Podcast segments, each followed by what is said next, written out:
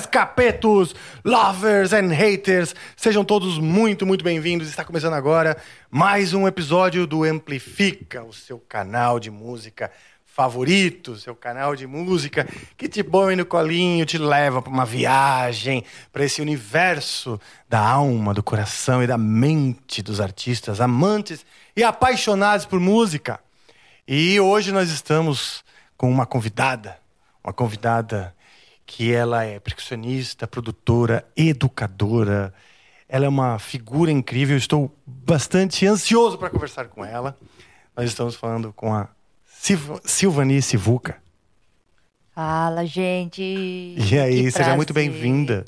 Muito obrigada. Estou muito feliz de estar aqui. Fiquei muito feliz com esse convite.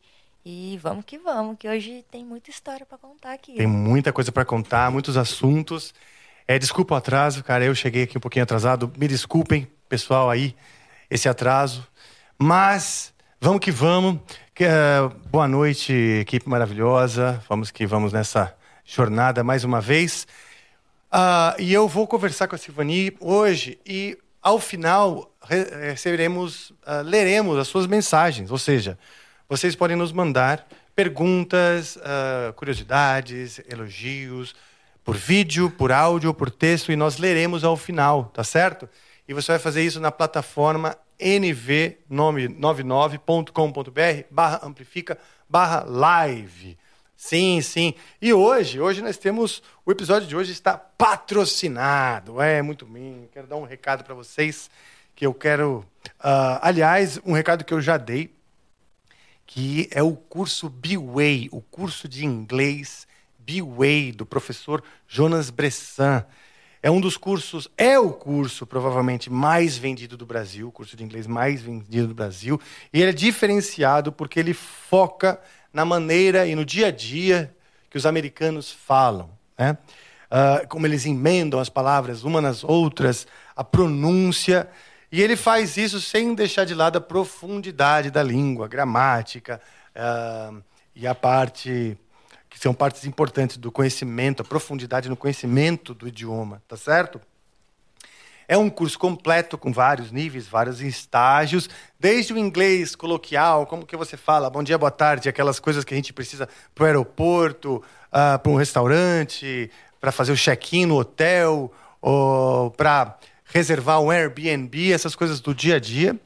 Desde isso até assuntos de média e alta complexidade, conversas que ele vai ter com você, como filosofia, teologia e música, porque o Jonas Bressan, ele é um amante da música. Ele se diz um músico frustrado, é um grande amante da música, na verdade. Inclusive, ele faz lives no YouTube, lives musicais, lives tocando música, escutando música, é, falando das letras das músicas. Ou seja, é divertido o curso, é, é fácil de aprender porque é muito divertido. E nós estamos hoje, na verdade, o Jonas Bressan e o pessoal da B-Way está presenteando vocês com um cupom exclusivo que vai te dar 150 reais de desconto. Olha aqui, ó, tem um QR Code, mais ou menos por aqui, não é isso? Olha só, posso senti-lo, ó, ó. Consigo sentir o QR Code. Ele está quentinho, ele tosse. É um. Tá, esse ele tosse. Ele está com tosse, o QR Code. Mas Maravilha, é, ele está muito bem, passa bem, obrigado. E esse QR Code, ele te dá 150 reais de desconto na, na, na matrícula né, do curso da B-Way, tá certo? Ah, você pode, claro, clicar. Se você está assistindo isso aqui e não é ao vivo, já passou um tempo, você está vendo? Você só vai no QR Code aqui, que vai te levar direitinho para a. Se não, você vai na B-Way, depois se inscreve e lá na área de cupom, você vai escrever Amplifica 150. Amplifica tudo com caixa alta, 150, e você vai ter os 150 reais de descontos, de desconto nesse curso maravilhoso que é o curso de inglês da Biweng, um, uh, como fala, administrado pelo professor Jonas Bressan. Certo? É isso aí. Sem a gente que mais temos a, a, as mensagens, já falei, não é verdade? Temos hoje também o emblema, não temos? Já está pronto o emblema? Olha o emblema de hoje, minha gente. Hoje é o episódio 130. E para você que coleciona os emblemas, olha só o emblema da Silvani Sivuca aí, que linda! Tá? Você para esse emblema é o seguinte, para vocês que colecionam, é, você, ele vai ficar 24 horas no ar, ou seja, amanhã, mais ou menos esse horário, ele sai do ar. Então vocês precisam resgatar esse emblema a partir de agora e amanhã até as 8 da noite. Um, e para resgatar esse emblema, você vai lá no na plataforma nv99.com.br barra resgatar, ok? E aí você vai digitar a, a senha para resgatar o emblema. Qual é a senha? Sivuca. Sivuca, alright. Então é isso aí, sem mais delongas e utilizando a palavra Sivuca como gancho, volto para ela, Silvani, mais uma vez, desculpa todos os recados que eu tenho que dar, viu? Imagina, tem que dar esses recados mesmo. Mas ó, eu vou falar uma coisa, Rafa, já começando com histórias. Ótimo. Eu, eu tenho uma questão muito grande quando me chamam de Silvani. É porque lembra minha mãe falando, Silvani, Ah, você, entra é. pra dentro de casa agora. Então, Aí você quando e, levava ou quando os bronca. assuntos são sérios, né? Em casa, Tá. a Ana fala, Silvani, essas calças cheias de papel dentro do bolso, o que, que é isso? Meu Deus do céu. Aí eu falo, chamou Silvani, eu já falo, vixe, Você sabe que é bronca. é bronca. Então pode chamar de Sivuca. De Sivuca, tá bom. Sivuquinha. Ah, tá bom. É mais tá bom. fofinho. Silvani é sério, né? É, porque Sivuca veio em homenagem ao Sivuca, né? Foi. Hum. E aí o pessoal te chama de Sivuca mesmo. Então, na verdade, eu estudava numa escola de música. Isso é uma, uma coisa bem, bem engraçada. E não era engraçada na época, mas hoje eu canto com muita tranquilidade e eu tenho certeza que quem me zoou deve estar mal agora, porque Ah, é? com, com toda a repercussão que se teve, né? Porque Sim. eu estudava numa escola de música e tinha o quadro do Sivuca. Ah, que legal. Uhum. Só que adolescentes, mania de tirar sarro das pessoas. Sim. né, molecada, então não tem, não tem o que fazer. O- Os adolescentes se zoam, zoam todo E mundo ponto, e né? pronto. E, se, e aí um dia o, professor me elogiou na sala de aula. Eu era a única menina em uma turma de cinco meninos. Cinco, quatro meninos, não lembro direito. E aí, ele, eu, enquanto eles estavam aprendendo a, a divisão rítmica com uma mão, eu já estava fazendo com as duas Olha só. Né? Então, e aí ele me usou de exemplo para falar, putz, vocês não estão fazendo certo e ela já tá fazendo com as duas mãos. E aí eles ficaram muito bravos, Olha só. ficaram bem putinhos. Invejosos. E, e aí eles começaram a me chamar de Sivuca, porque era, era um motivo de tirar sarro Ah, por conta sim. do quadro. E eu fiquei muito brava, muito brava Sério? mesmo. E apelido ficou bravo, já era. Só que aí o meu professor, ele foi muito sagaz, porque ele me pegou, me levou na biblioteca da escola. Falou assim, ó, vem cá, deixa eu te apresentar o Sivuca. Olha quem é esse magnífico músico que toca de tudo, que tem, que compõe, que faz um monte de coisa. E detalhe, ele usa as duas mãos para tocar, coisa que você faz muito bem. Você tem uma independência muito boa. Aí ele falou: Olha. se eu fosse você, eu usava Silvani Sivuca. Desde então, Ai, eu virei a legal. Silvani Sivuca. Que como legal. nome artístico. E foi esse meu professor que falou, então, putz, Sivuca, te amo. Que legal, cara. E você tem contato com algum desses personagens dessa história? O professor, os, os nunca caras? mais, assim, nunca mais. Porque foi bem, muito, muito na minha adolescência, né? Uhum. Então não tenho mais contato com esses que me zoaram, assim, sumiu do mapa. Nem sei se ainda estão vivos, mas sinto muito. Eis que Bom, estou aqui com Rafael Bittencourt, É isso senhoras mesmo, e assim, ó, senhores. beijo no ombro pra vocês. E, cara, essa história mostra um pouco a sua, como você já era precoce, né? Que bem novinha você já pegou e aprendeu o tamborim, não era um papo assim que já saiu tocando tamborim sem sem saber, sem terem te ensinado. É, eu, eu sou, eu sou uma, de uma família que, que não, não vem de família de músicos, não tenho músicos na minha família. Mas a música sempre foi um motivo de resiliência dentro da minha família. Então, né, durante a semana, a gente tinha todas as dificuldades que meu pai e minha mãe tinham, Eu sou a Rapa do Tacho, minha mãe me teve com 42 anos, eu tenho mais quatro irmãos. Uhum. E todos os finais de semana a música era um motivo de alegria dentro de, da minha Ah, casa. que legal. Então tinham, minha irmã tinha um, um namorado que tinha um grupo de samba, e aí eles ensaiavam na minha casa nos que finais de semana. E aí eu ficava vendo aquela coisa, tipo, alucinada, eu com cinco anos de idade, assim. E aí, enquanto, enquanto eles tocavam, eu ficava lá do ladinho, assim. tipo, Durante a semana, pegava todas as panelas da minha mãe, todos os vasos. E aí eu ficava imitando. Olha. Principalmente do pandeiro, que eu gostava, porque eu ficava alucinada, né? Tipo, olhando aquele pandeiro, falando, nossa, o tamborim também, mas o pandeiro era uma coisa que mexia muito comigo por conta de. Eu reparava muito na mão esquerda dele, né? Porque ficava o tempo todo mexendo e não era só a direita, como os outros instrumentos. Cavaquinho ainda vinha fazendo os acordes, mas a percussão era uma coisa que sempre me chamava muita atenção. E aí um dia, um desses meninos não foram. E eu deixei eu tocar. É mesmo? Quantos anos você tocar." tinha? Cinco. É óbvio que ninguém deixou eu tocar. É, alguém tira. Na época, Silvani, né? Não podia. Sim. Nessa, ele podia falar: Silvani, sai daqui. Aí eu fui chorando lá pro meu pai, eles não querem deixar eu tocar. E aí meu pai foi até a roda e falou, minha, deixa ela, deixa ela tocar um pouquinho, não custa. Aí eu sentei, o pandeiro era muito maior do que a minha mão, e eu fiz o movimento certinho. E aí todo mundo ficou em choque, né? Porque como assim a menina sabe? Lógico, não tocava no andamento que eles tocavam, eu nem sabia o que, que era anda- andamento, muito menos velocidade, nada. Mas eu fiz o movimento certinho. Olha só. E aí a minha mãe me deu um pandeiro de presente. Uau, que legal. Então a música, aí eu fiquei encantada pela percussão, por, por todos os ritmos e instrumentos. Primeiro pelo samba, e depois eu fui. Descobrindo mundo, os mundo, vários é. ritmos. Que legal. Então, isso daí, você tinha cinco anos. E aí, você passou a poder tocar, assim? Quando que, que eles deixaram você entrar na rodinha, na roda pra tocar? Então, depois disso, eles, eles, come... eles sempre deixavam eu tocar um pouquinho. Quando vinha o partido alto, que era mais.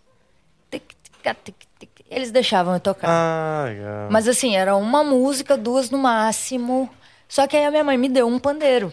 E aí, pronto. E aí eu sentava na roda com eles. Ah, esse é o Então- melhor jeito de aprender, não é? Melhor Quando você tem essa oportunidade, que foi um privilégio, né? De você poder sentar junto numa roda de samba, eu não, no, no caso o samba, mas qualquer grupo que você pode ir experimentando junto, né? É, eu acho que a, a, a prática em conjunto, ela, ela é, ela é um, um ensino incrível, né?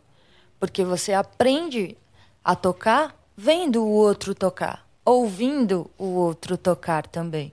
Então, quem tem a oportunidade de poder conviver, independente do gênero musical, mas com essas práticas musicais, putz, amplifica um monte de coisa na, na, na cabeça, na- no- nos movimentos, enfim.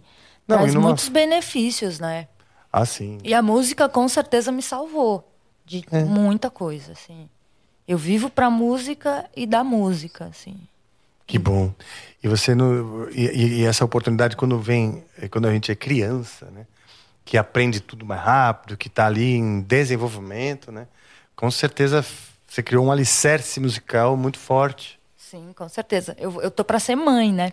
É mesmo? E... Mas porque você está planejando ou você está grávida? Não, a Aninha tá grávida de 34 semanas. Fez ontem 34 É? semanas. Estamos grávidas. E, Que legal. E eu falo que assim, o, o meu filho, ele, ele pode ser o que ele quiser. Mas ele vai estudar música. Ele não tem... É mesmo, ele- você vai botar Porque a música, ela traz muitos benefícios. 34 semanas, então tá quase, hein, Tá gente? quase. Tem um mês aí, em junho. tá Uau, que legal. Pedro tá vindo aí com, se Deus quiser, com muita saúde, com muito amor e Sim. o resultado de um de um amor muito grande e a criança ela ela salva também, né? Ela eh, modifica o ar, enfim, eu não vejo a hora dessa criatura sair. A mãe dele também. A outra mãe também, porque nossa senhora, ele tá só nos chutes. É, tá, deve estar, né? E sim, criança, cara, ela abre sei, um, um portal na vida da gente que parece que mais oportunidades aparecem, sei lá, acho que algo lá em cima ajuda quando a gente tem um filho para criar. Porque fala, ah, é muito difícil, eu vou precisar trabalhar muito, vou ganhar dinheiro para pagar, as contas aumentam e tal. Mas o destino ajuda também, é uma coisa incrível que acontece. Tem uma, uma frase que a minha mamacita, Cíntia, esposa de Lucinho, Papito, fala para mim assim: Silvuquinha, não esquenta a cabeça, que eles vêm com um saquinho de pão. então, assim, as coisas vão é. acontecendo. É. Então, eu estou muito feliz. É uma criança que foi muito desejada. Tanto por mim, principalmente por mim, mas pela Ana também, mas foi planejada. Então, como assim... foi? Como é que é? Por exemplo, como que a Ana. Só, desculpa a curiosidade. E se eu invadir qualquer coisa, você me avisa. Mas eh, como que foi que ela engravidou? Então, a gente fez um tratamento de fertilização, né? Com o Dr. Felipe Lazar, que é um médico incrível na clínica Lazar, que para mim é a melhor clínica, maior clínica que a gente tem em São Paulo e que que tem um trabalho muito sério em relação a isso, a, a fertilização, né? Então a gente, eu sempre quis ser mãe, mas eu nunca quis ficar grávida. Ah, nossa, então foi bem conveniente mesmo. Sim, e aí lógico, né? Assim, é, eu tô com a Ana já há muito tempo, a gente tá juntas há 10 anos, três anos casadas, mas é, foi uma coisa que foi muito planejada. Né? Não foi simples, ah, vamos, vamos ter filho. Não, a gente planejou ter filho, nos organizamos para poder ter filho, né? Enfim. E aí é, é, é, um, é um mundo muito amplo a fertilização. Né? Por, por conta das técnicas diferentes? Por conta de tudo, né? Desde a escolha, as escolhas. É, tem, tem, tem muito charlatão por aí, né? Por ah, isso que eu ah, falo de. Entendi. Tem que se tomar muito cuidado com como você escolhe, os profissionais que você escolhe. Né? E, enfim, é uma coisa que. Porque é um comércio também, né? Tem gente que só quer ganhar um dinheiro com isso, né? exato, né? Não, e aí tem que, você tem que fazer, num, tem que estar tá muito amparado, assim. E a gente foi muito amparada, enfim, o doutor Felipe é incrível. Que legal. E aí Nossa, escolhemos, sim. né? A Ana até fala, não foi uma escolha, né? Escolha quando se tem opção. Não foi uma escolha a Ana ficar grávida. Tipo, ou ela ficava grávida, ou eu não ia ficar grávida. Então, certo. mas é, até que ela desejou também que bom. grávida e Nossa, que bebê, bom. enfim. Tá chegando aí, já já é. tá, tá, por aí. E você disse que ele vai é, incondicionalmente ter que ser é, algum envolvimento com a música. Né? É, não, não ser músico, mas eu acho que, que fazer aula de música, principalmente na primeira infância ali, é, é muito importante. Né? Eu, como, como educadora social, e eu tenho muitas experiências. Eu sou uma, uma, uma prova do quanto a música ela foi muito boa para mim, não só como profissão, sabe? Uhum. Mas desenvolvimento, coordenação motora, raciocínio rápido. Então, se se ele quiser ser músico, lindo, maravilhoso, vou dar todo o apoio. Mas se ele não quiser, ele não tem opção. Ele vai ter que fazer uma aula de instrumento. Sim, para desenvolver que... outras coisas, né? Sim, eu acho isso muito legal, porque a música sim, ela é uma base importante na educação e, e aqui no Brasil ela é deixada muito de lado, né? Como se fosse um luxo, um detalhe, quando na verdade ajuda, né? O cérebro, desenvolver, ajuda a parte comportamental muitas vezes. É, eu acho que uh, primeiro que assim, que bom que a música voltou para a sala de aula, para as escolas, né? Não ainda não é da maneira que deveria ser, né, com, com educadores musicais reais e não, né, enfim, não vamos entrar nesse nesse debate, mas a, a música dentro das, das escolas, ela é muito importante. Né? Eu vejo com, com, com as crianças lá do meu projeto, onde onde eu desenvolvo é, lá no Jardim Pantanal, a gente tem uma turminha de, de crianças de 4 anos que fazem aula de música, 4, 5 anos. E, lógico, né, a partir da musicalização ainda, do sentir, do, do, do vivenciar, ver aqueles instrumentos dos jogos rítmicos. Cara, a, as crianças ficam alucinadas porque elas querem aquilo. E elas querem tocar. Sim. E aí você começa a perceber o quanto o desenvolvimento daquela criança vai melhorando, desde até a fala. sabe? Então, Porque ajuda a se expressar, né? se expressar. É um exatamente. conjunto de, de, de coisas dentro do cérebro que, que, que, que compõem a comunicação. E eu acho que o instrumento colabora muito para a comunicação em geral, como você mesmo está falando. Eu acho bem, bem importante também. E acho muito legal que você, além né, de uma profissional, uma performer respeitada e conhecida, não deixou de lado a, a educação, né? A- o seu lado educadora. Ele é muito forte, muito presente. Eu vejo que isso é a primeira coisa que você fala. Ainda antes, assim, ah, já toquei com aqueles artistas, esse, aquele, fiz shows. Não. Ah, o lado educador é muito forte, né? É porque eu acredito que, que os, os educadores têm um, um papel muito importante, né? De transformar. E né, como, eu uso a música como ferramenta de transformação e educação. Uhum. Então, eu posso estar em qualquer palco do mundo, eu posso estar com qualquer artista, eu posso estar na televisão, mas se eu não tenho a arte educação ali do meu ladinho, eu não estou completa. Então, eu tenho que. Eu costumo dizer, ninguém tem que nada. Mas no meu caso, eu tenho que usar a música como ferramenta de transformação na vida de alguém. Não só das crianças, né? Que Mas legal. ao lado da educação em geral, assim. E você tem dois grupos de onde você é mestre de bateria, não é? É, eu tenho, eu tenho um, um- ao lado da Adriana Biancolini, minha parceira de trabalho, eu desenvolvo um trabalho lá na comunidade do Jardim Pantanal. Que Onde fica? Fica no na zona leste de São Paulo, Tá. ali pós aeroporto de Guarulhos, Itaim Paulista, São Miguel, aquela região. Tá. Uhum.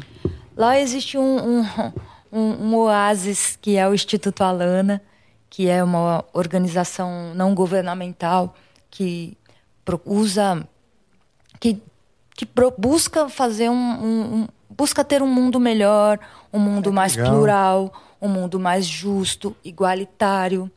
E nós temos alguns programas diferentes para poder realizar isso. O insti- a, a Bandalana, que é onde eu desenvolvo esse projeto com crianças e adolescentes, ela é uma das partes do Instituto Alana, que é gigante. E lá a gente usa a música como ferramenta de educação. Em 2006, até hoje eu não sei quem me mandou um e-mail dizendo que o Instituto Alana procurava uma coordenadora de música. Tinha acabado de voltar para o Brasil. E aí eu falei, tá, vou mandar meu currículo, vai. Ah, imagina, 2006 ainda a gente tinha currículo, nem existia LinkedIn, muito menos WhatsApp, Sim. nada. O Waze, então, que ficava a 60, fica, né? 63 quilômetros da minha casa. Ah, isso que eu ia te perguntar, se você mora lá pra. Não, Não, você eu vai. moro aqui na, na região, na Zona Sul, região do Morumbi, Panambi ali. E aí, eu falei, putz, beleza, vou lá. Passei na, na entrevista. E aí, a, a- na época, né, a, a própria dona da instituição falou assim, ó, mas agora você precisa ir lá conhecer onde você vai atuar.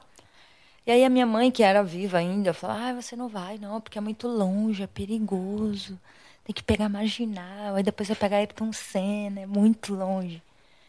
E aí eu já fui no caminho, já tipo, ah, eu não vou. Porque tava, não chegava. E não tinha o Waze para me indicar o melhor caminho. Era o guia quatro rodas ainda. Sim, eu usei muito.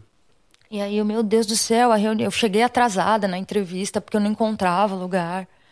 Mas eu juro pra você, Rafa, quando eu pisei naquele lugar, foi um reencontro de alma. É mesmo, olha só que legal. Porque é, um monte de criança começou a me puxar e me pegava. Assim, eu falava, nossa, que lugar, que força que tem esse lugar.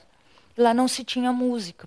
Então eu fui para dar aula de percussão, a Adriana, que é minha sócia, para desenvolver aula de canto e violão.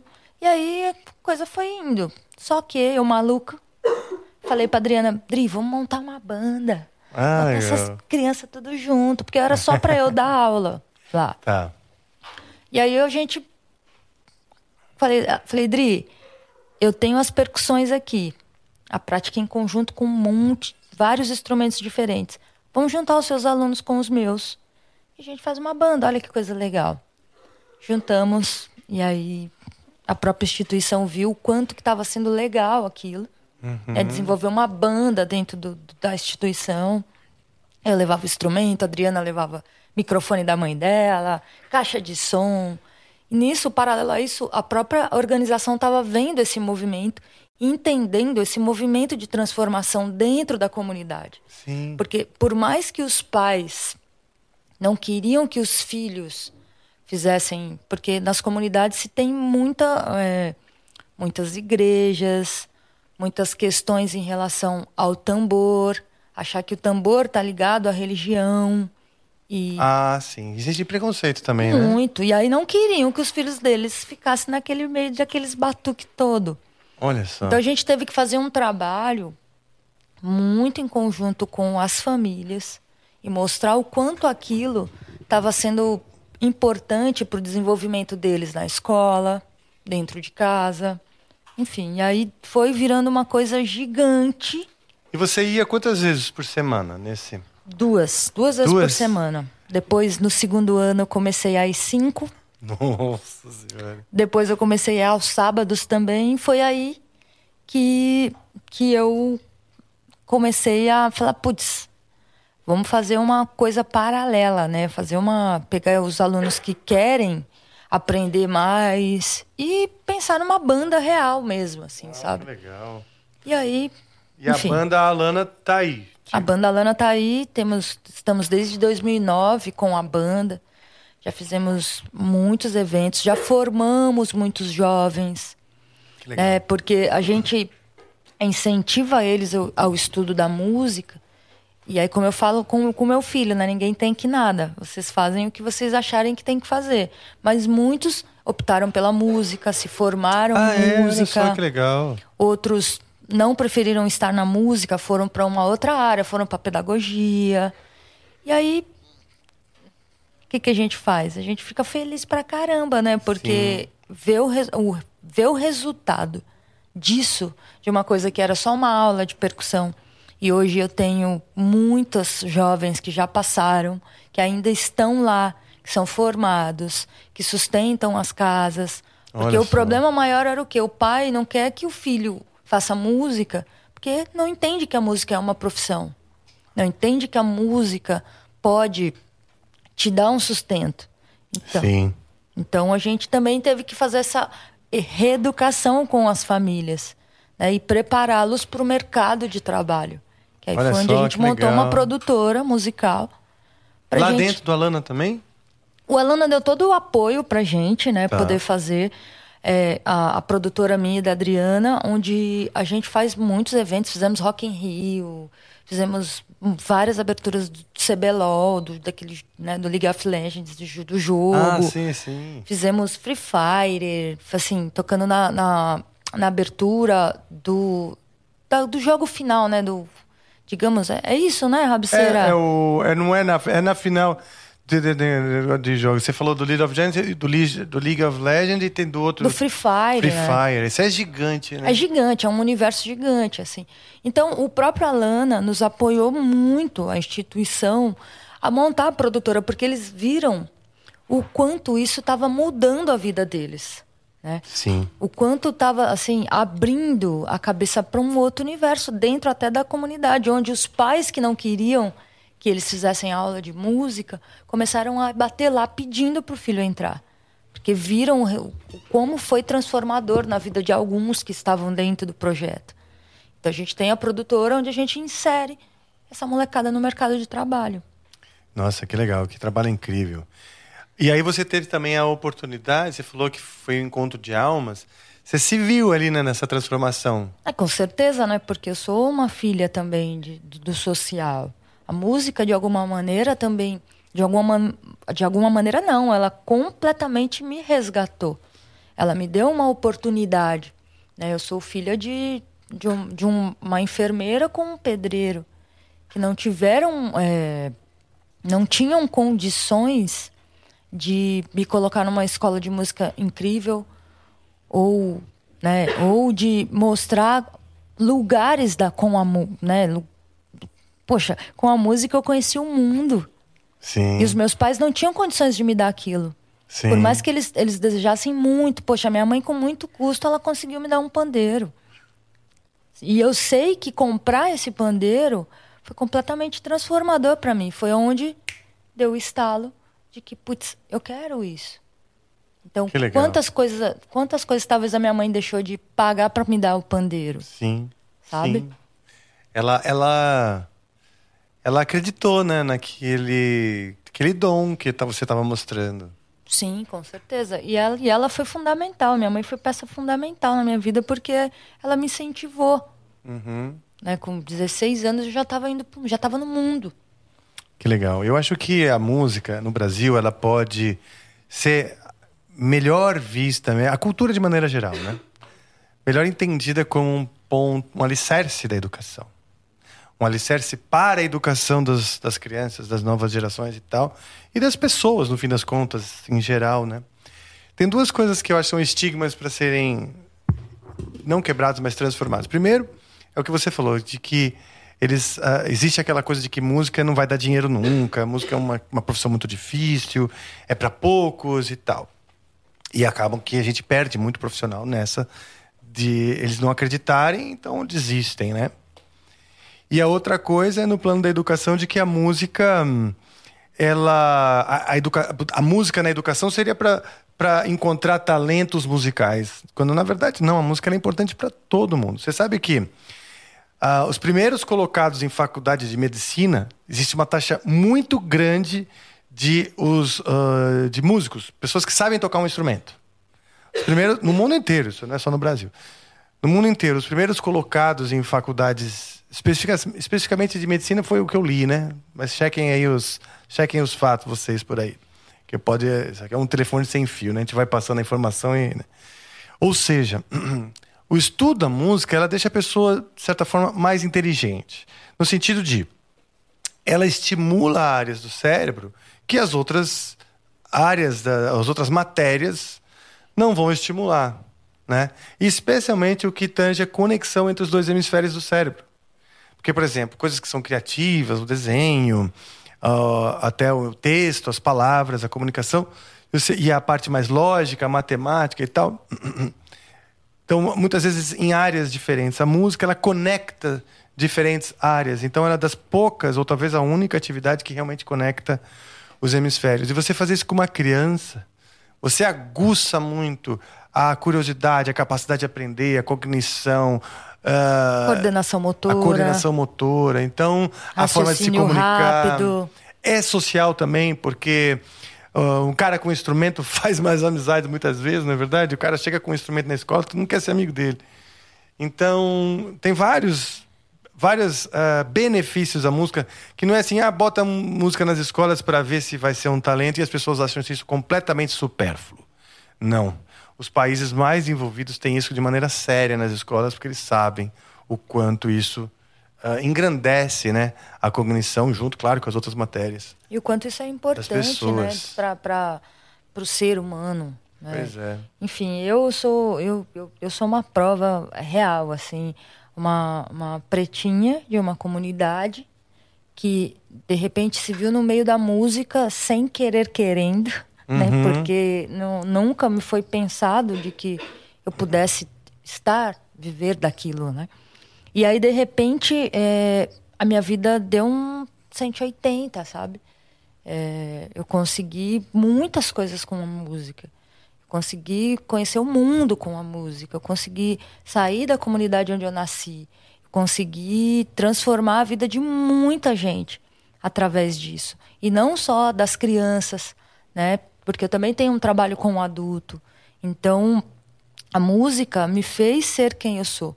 Então, devolver isso para a música, continuar nessa, nesse lado do social e mostrar o quanto isso é importante, porque assim faz muita diferença para uma criança que está lá na comunidade ver uma pretinha como eu e que conseguiu dar um, um, uma volta na vida dela, na minha vida, né? Com a música, isso está inspirando o outro. Está mostrando que existe a possibilidade do outro conseguir também. Sim. É, é, teve uma, uma, uma vez eu vi uma frase de uma pessoa, né, que falou, não lembro o nome da pessoa que falou, falou assim, ah, é, eu, eu não sou eu não eu sou um caso de que foi sorte. Não foi sorte. Não, não foi sorte, foi trabalho duro. E é trabalho duro todos os dias. Sim. Né? Todos os dias é um trabalho muito duro ser quem, no meu caso, né? ser quem eu sou. E poder mostrar que outro pode estar onde eu estou com um trabalho duro. É difícil a oportunidade? É super difícil. Mas esteja preparado para aquilo. Porque uma hora vai rolar. Sim. Aliás, a Oprah Winfrey, ela que é uma das mulheres mais bem-sucedidas do mundo, disse isso. A sorte é estar pronto quando a oportunidade chegar. É isso. É. Eu, durante muito tempo da minha carreira, que tenho mais de 20 anos que eu vivo disso, durante muito tempo, na minha cabeça eu achava que eu não ia nunca tocar com um artista, que eu nunca, que eu só ia ser educadora. Ah, é mesmo, é? Porque as coisas não aconteciam. Como foi essa trajetória? Então, desde o dia lá que você estava eh, na, na, na, banda dos amigos da sua irmã, até as primeiras oportunidades profissionais. Caraca. Você continuou ali na. Como que foi? Você foi, é. teve aula? É, eu fui para uma escola de música, que minha mãe também, com, com muito custo, conseguiu me colocar também. É aquela coisa, né? Da, de, ai, vamos guardar esse dinheiro aqui. Não, vamos, deixar, vamos, vamos pagar para ela poder estudar. Olha só que legal. Então, a minha mãe me colocou numa escola de música e dessa escola de música eu conheci um projeto social. E aí do projeto social, Meninos do Morumbi. Ah, eu ia te perguntar do Flávio Pimenta. Eu já estive lá, já visitei, porque eu moro no, é. eu também, aliás, eu, eu, uma coisa que eu gostaria até de abordar é o seguinte, né? O Morumbi, ele é um universo, né? Porque lá você tem o estádio de futebol que abriga os shows, jogos né, internacionais, jogos de campeonatos tal, importantes, shows internacionais. Tem o, o Palácio do Governo do Estado de São Paulo, que é um, vamos dizer, um, estado, um estado importante no Brasil. Tem o Einstein, que é o maior hospital da América Latina. E aí tem a Paraisópolis e o Jardim Colombo, que são duas grandes favelas, talvez uma das maiores, das maiores de São Paulo. Inclusive, é, eu sou uma cria de Paraisópolis. Então. Eu nasci em Paraisópolis, eu saí de Paraisópolis em. tinha 16 anos, sei lá, que ano que é isso. É, mas quando. Numa época que hoje Paraisópolis é uma cidade, né? Um pa... Não é nem cidade, é um país aquilo é, ali. Exato, é. E Paraisópolis é, era, um, era, era, completamente diferente quando, quando, eu, quando eu cresci lá. De tá. poder, tipo, brincar na rua.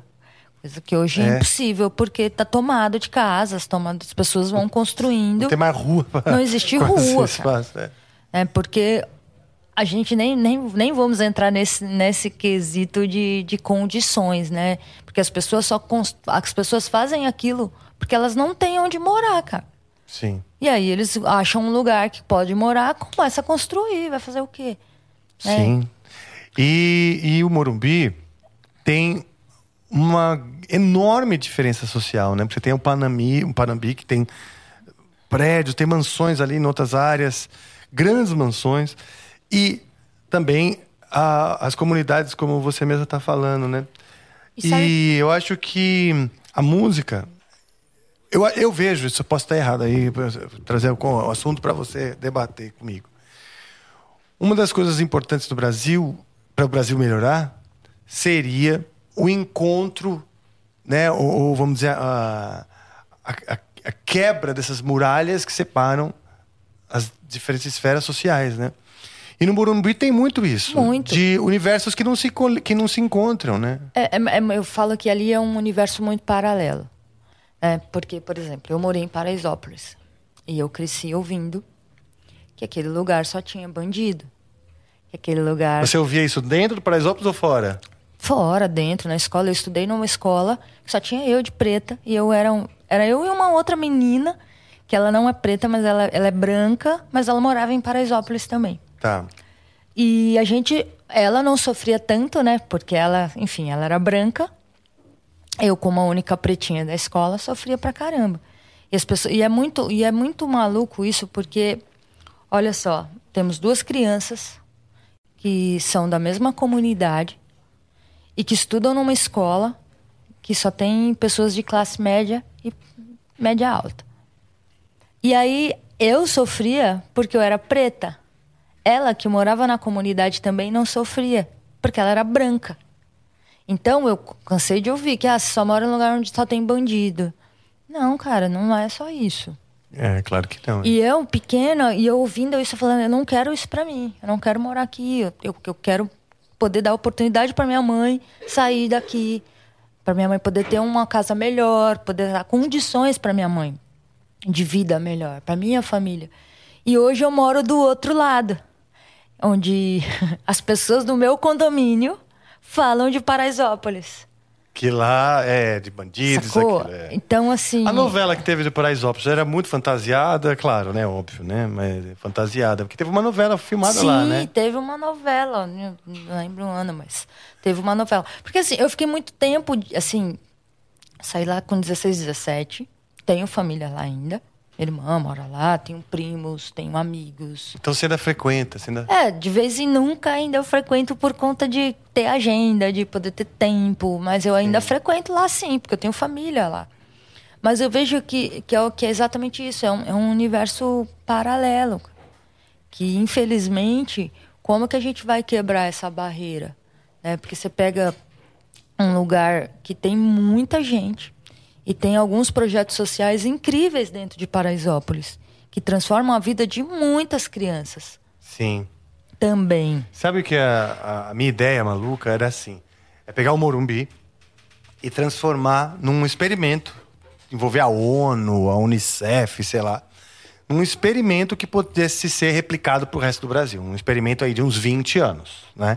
Então esse experimento não pode, por exemplo, ele tem que estar protegido das, dos diferentes governos. Porque no- no- 20 anos, não adianta você criar um negócio que cada hora vai ser de um jeito. Então é um experimento, blindar de certa maneira e pegar essa diferença social e tem tudo lá. Nós temos Panis et Circenses, né, que é o que é o, o, estádio do Morumbi que vai entreter as pessoas, que junta as pessoas, né? E Teve começa Coldplay, enfim, É, é, então. é muito louco, né? É, e, e o jogo de futebol que junta, os caras se abraçam na torcida e depois se separam, vai cada um para o seu universo, né? E eu acho que o quanto mais a gente conseguir juntar as pessoas, juntar as realidades, porque é muito fácil você crescer e não ver a realidade do outro e falar assim, não, a minha, minha- a minha ideologia ela esquece que existe, ela, ela ignora uma parcela da- da- das pessoas. A e a ideologia do outro diz assim, não, é a minha ideologia, eu, nem, eu também não, tô nem aí para esse daqui. Quer dizer, porque as realidades são distantes, a gente esquece que todo mundo está no mesmo barco. E que para mudar esse país, a gente teria sim que se encontrar. Eu fico imaginando é, dinâmicas, né? Onde as escolas colocassem essas crianças juntas para aprender música. Rafa, é Entendeu? muito... A criança da comunidade tinha que pegar a criança da, da escola. da- Das escolas que só falam inglês, lá do Morumbi, o próprio Porto Seguro. o Porto Seguro, e juntar essas crianças. Porque a criança ela é muito mais pura. O adulto já está viciado nos, nos ignorar os problemas, é verdade, né?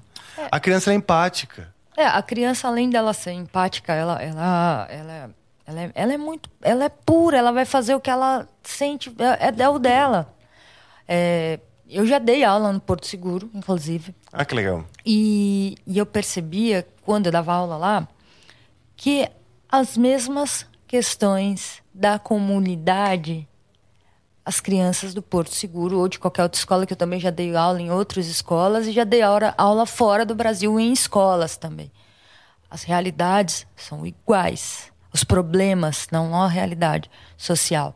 Os problemas são iguais Enquanto crianças, você quer enquanto dizer? criança, enquanto solidão, enquanto autoestima, Sim. enquanto porque a criança, vamos denominar rica, que o pai tem milhares de coisas de trabalho, não está dando atenção para aquela criança. E ela sofre de alguma maneira também. Com tudo, com o iPad, com o MacBook, com o telefone, com viagens.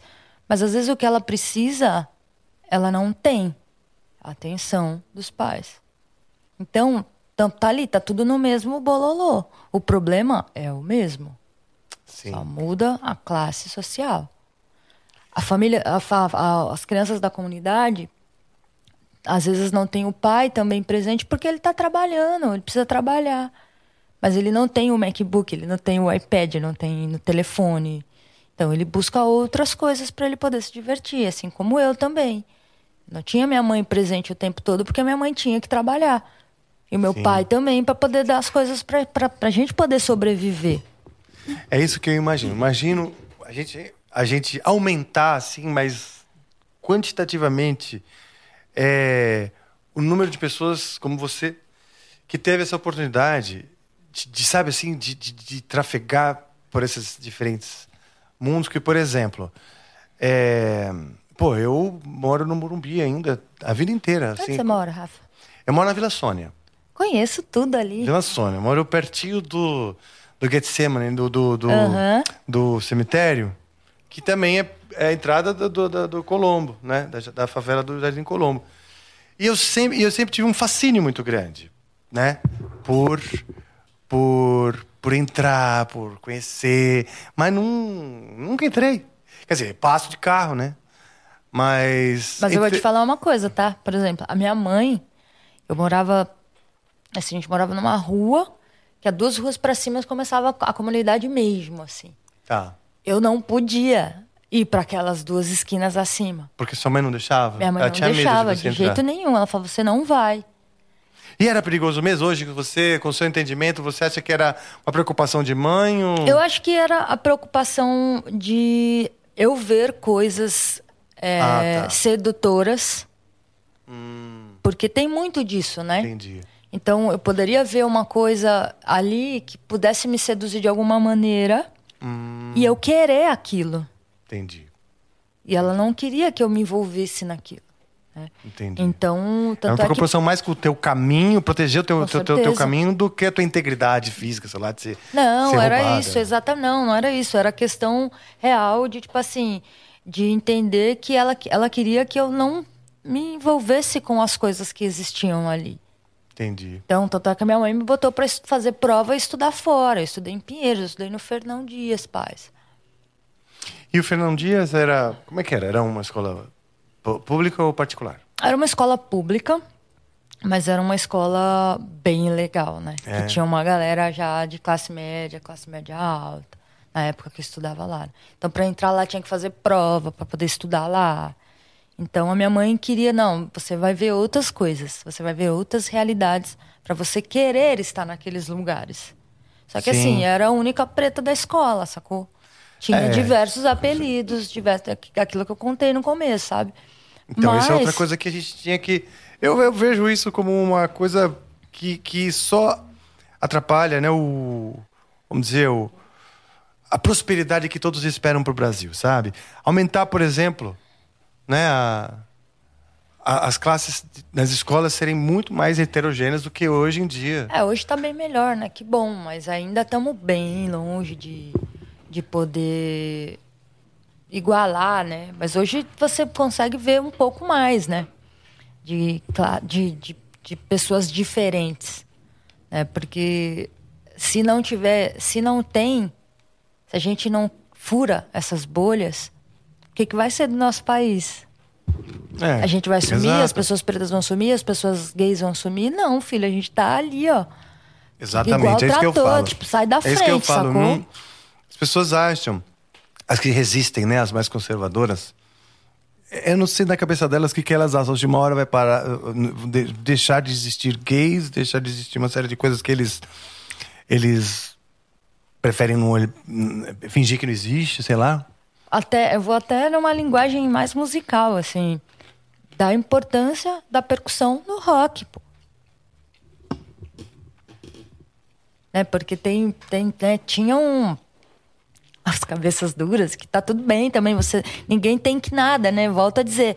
Mas cara, é tão bonito ver o quanto os tambores, eles conseguem falar todas as linguagens, todos os estilos musicais. O quanto é cabível uma alfaia, o quanto é cabível o samba reggae. Inclusive, vocês têm uma música chamada Carolina 4, que é um samba reggae. Aquilo é um ali no reggae, começo é. um samba reggae. É e a mesmo. coisa mais gostosa de sentir. E depois muda. E, cara, você fala, caraca, sacou? Então, são, são coisas que a gente tem que quebrar real, assim. Não tem que existir. tem que vamos vamos furar essas bolhas, vamos colocar percussão sim no rock, por que não? O roqueiro, em especial, muitas vezes é resistente a qualquer mudança, né? E, mas hoje em dia, graças a Deus, no caso do Angra, eles já sabem que, que a gente gosta é de outro misturar rolê, mesmo. né? É, a gente gosta de misturar, até porque a música, para mim, é a minha religião e meu caminho de autoconhecimento, né? Então, quanto mais eu quanto mais eu misturar, mais eu expando isso, né? Quanto mais, quanto maior for o universo musical que eu consigo sentir, que eu consigo experimentar, para mim mais em contato assim com o divino estou, entendeu? Sim, é o que eu falo no, no, no meu segundo grupo percussivo, onde eu fico ali na regência, né? Tem a banda Lana, onde a gente faz todo esse tratamento, é, essa passagem, ensinamento para eles, né? Do entender, lógico, tudo que dentro da comunidade se tem, de onde eles vêm, né? De que, o que quais são os ritmos que vêm do lugar onde você está vindo para São Paulo e morando nessa comunidade. Entendendo, é porque tem, vem muita gente do Nordeste, muita gente do Norte. Então, de ter essa sacada de entender qual é o ritmo de onde eles vêm, para depois a gente introduzir. Lá no, no Me Lembra, que é o segundo grupo, que aí já onde eu uso a música como terapia para adultos. Ah, para adultos, de, é? é? E de profissões diversas. Tá. Então eu tenho de todo tipo de profissão possível tem dentro do meu bloco lá, do Me Lembra Que Eu Vou, onde o bloco Me Lembra Que Eu Vou, ele só existe para poder gerar emprego, primeiro emprego, para quem é do meu projeto social. Ah, que legal. Então eles vão ficando mais velhos, 17, 18, vão para o Me Lembra para ser auxiliares, para ensinar, para serem professores junto comigo. E eles trabalham. Então o Me Lembra ele, ele é uma extensão da banda Lana. Né? E ele também é uma organização não governamental? Como é que é? Não, o Me Lembra hoje ele ele nasceu de, de, uma ideia de, de quatro amigos de vamos fazer carnaval. Ah, e aí tá o José Cury, que é um ser humano incrível, impecável, meu pai, ele falou: putz, vamos fazer uma banda lana de adultos? E aí eu falei: poxa, vamos, mas desde que eu possa trazer os meus meninos para me ajudar. E assim a gente gera o um emprego para eles. Uhum. Mas hoje, eu me lembro, ele cresceu. Nós estamos no nosso sétimo carnaval, onde a gente faz oficinas de percussão. É, a, a, a, percussão ela é, ela é um é um gatilho para várias coisas, né? E a, quem entra no Me Lembra, ele tem. Ele entra porque ele quer socializar, ele quer aprender um instrumento, ele quer sair da rotina dele, ele quer fazer uma terapia diferente. Sim. Então, ele não é uma organização sem fins lucrativos. A gente não, não tem fins lucrativos. O que entra é para pagar o que se gasta os, uhum. os mestres, os músicos. Então a gente tem um ciclo de 10 meses. Ah, tá. Então funciona tipo full time. A gente tá começou agora já em, em abril, voltamos às, às oficinas. Então, uhum. Então todo ano renova, vem pessoas novas para aprender, Legal. pessoas que, que continuam. Então assim, é um, é um encontro. Mas essas pessoas elas pagam ou é um instituto assim? Não, elas pagam para poder fazer as, as coisas acontecerem, Não, né? Então é, então, é como se fosse um é uma oficina. Uma oficina. É uma oficina. Então, uma oficina que tem um, uma, um prazo de 10 meses. E aí a con concretização é o carnaval. Onde ah, a gente vai legal. pra rua. A gente Olha desfila, só. então cada é como ano... se fosse uma preparação pro carnaval. É uma preparação pro carnaval. Só que cada oficina que se tem é, é, um, é, uma, é um momento diferente, né? É uma palestra diferente. É ah. um. Todos, todos os meus batuqueiros falam, pô, se você tem ali uns, uns amiguinhos do lado, que às vezes você acaba falando coisas que não tem nada a ver com a música, que salva alguém que está ali dentro, a bateria que precisava ouvir aqui. Que legal. Sabe assim? Então é, é um lugar, assim, muito especial e muito necessário. Porque além de, de dar emprego para as pessoas, né, para os meus jovens adolescentes, ele faz salva vidas. Assim Legal. como lá no, no, no Alana. E esse acontece aonde? Hoje a gente tá. A gente ensaia, faz as oficinas em Pinheiros, Nós temos todos os instrumentos de percussão, tem timbal, tem tamborim, tem caixa, tem. É o formato de uma escola de samba, Uhum. só que tocando de tudo. Ah, só. que tocando legal. música baiana, tocando, tocando. Música baiana é o nosso forte. Até é uma coisa que é muito natural, assim, da bateria mesmo, de tocar. Tanto todos os samba reggae Pega, né, meu? É porque é, é pop, vamos dizer, vai. Porque é um. Não sei, ele vem- tem toda. Tem toda a carga, vamos dizer, ancestral, mas é muito atual, não sei dizer. Sim, sim. É, o, o- o- os, os blocos afro têm uma importância muito grande para isso, né? Porque o tambor, ele tem. A Bahia tem aquela coisa de. O dendê baiano é é embaçado, né, Rafa? Porque é, um- é uma linguagem. Você pega, por exemplo, o próprio Brown. Aquilo é uma entidade. Sim. Que inclusive vocês né, fizeram o Carnaval de Salvador, né? Fizemos com- duas vezes. Eu tenho. Eu tenho muito, muito orgulho, assim, e é privilégio de ter conhecido o Brown, que era um cara que eu já admirava, um cara que eu já é, queria conhecer, tanto como profissional como pessoa, sabe? Sabe aquele artista que você fica pensando assim, queria tanto trocar uma ideia com esse cara, né? E eu pude estar perto algumas vezes dele, conversar, pegar um pouco a energia dele, né, da pessoa que ele é, e estarmos juntos no carnaval, vendo ele comandar aquilo, né? Que ele desce, ele sai do trio e, e comanda na Lá rua. embaixo. De baixo. É um negócio assim. É, é, é muito inspirador estar perto dele e assisti-lo como artista e como pessoa. Olha, Rafa, eu já eu tive a oportunidade também, né, de estar algumas vezes com, com o Carlinhos. E eu falo que ele é uma das minhas maiores inspirações, É. assim. De tudo, desde do instrumento, de como tocar, da questão de. A gente, músico, tem um- uma, uma coisa de que se o músico entendesse que ele é também é o artista, ele estaria muito melhor. É verdade, né? Porque existe uma grande separação, né? Super, uma separação muito. É um assim, mindset completamente diferente. são completamente diferente. E o Brown foi uma das pessoas que muito me inspirou a ser uma artista. E não ser só uma musicista qualquer. Hum. Que ser uma legal. batuqueira, É. Certo. uma percussionista. Que tá tudo certo se você quer ser só o percussionista ou se Sim. você quer ser só o guitarrista.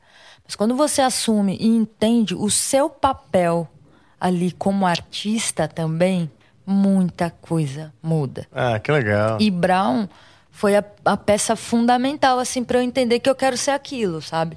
Hum. Eu quero ser aquela, daquele jeito. E isso foi numa inspiração distante, assim, ou foi no contato próximo com ele? Então, você conhece o Xuxa Levi? De nome. Tecladista, produtor musical. Sim, de nome. Que tem um. Eu não sei se é isso que eles têm um estúdio juntos. Que tem um Não. estúdio na Bahia, um estúdio em Salvador. Não, o, Não? o, o, Xu- o Xuxa Levi é aqui, daqui de São Paulo, da nossa Ah, tá. região, também do nosso bairro. Olha só. Do... Hoje ele tá, enfim, o Xuxa tá, tá aqui e tá na Bahia, tá aqui e tá na Bahia. O Xuxa foi meu padrinho, ele é meu padrinho musical. O Xuxa que me levou pro, pro, pro mundo do business. Olha. E o Xuxa, quando eu tinha ali 16 para 17, foi o período que onde tipo eu dei um, um- um avanço assim na, em questão de aprendizado e de querer viver daquilo, viver da música mesmo. O Xuxa foi a pessoa que falou: "Olha, neguinha, você é muito talentosa, você toca muito bem, você é estudiosa. Mas vem cá, que eu vou te dar uma orelhada. A primeira orelhada musical que eu tomei foi do Xuxa É. onde ele falou pra mim exatamente isso. Você não pode ser só uma percussionista, porque tem muitos por aí.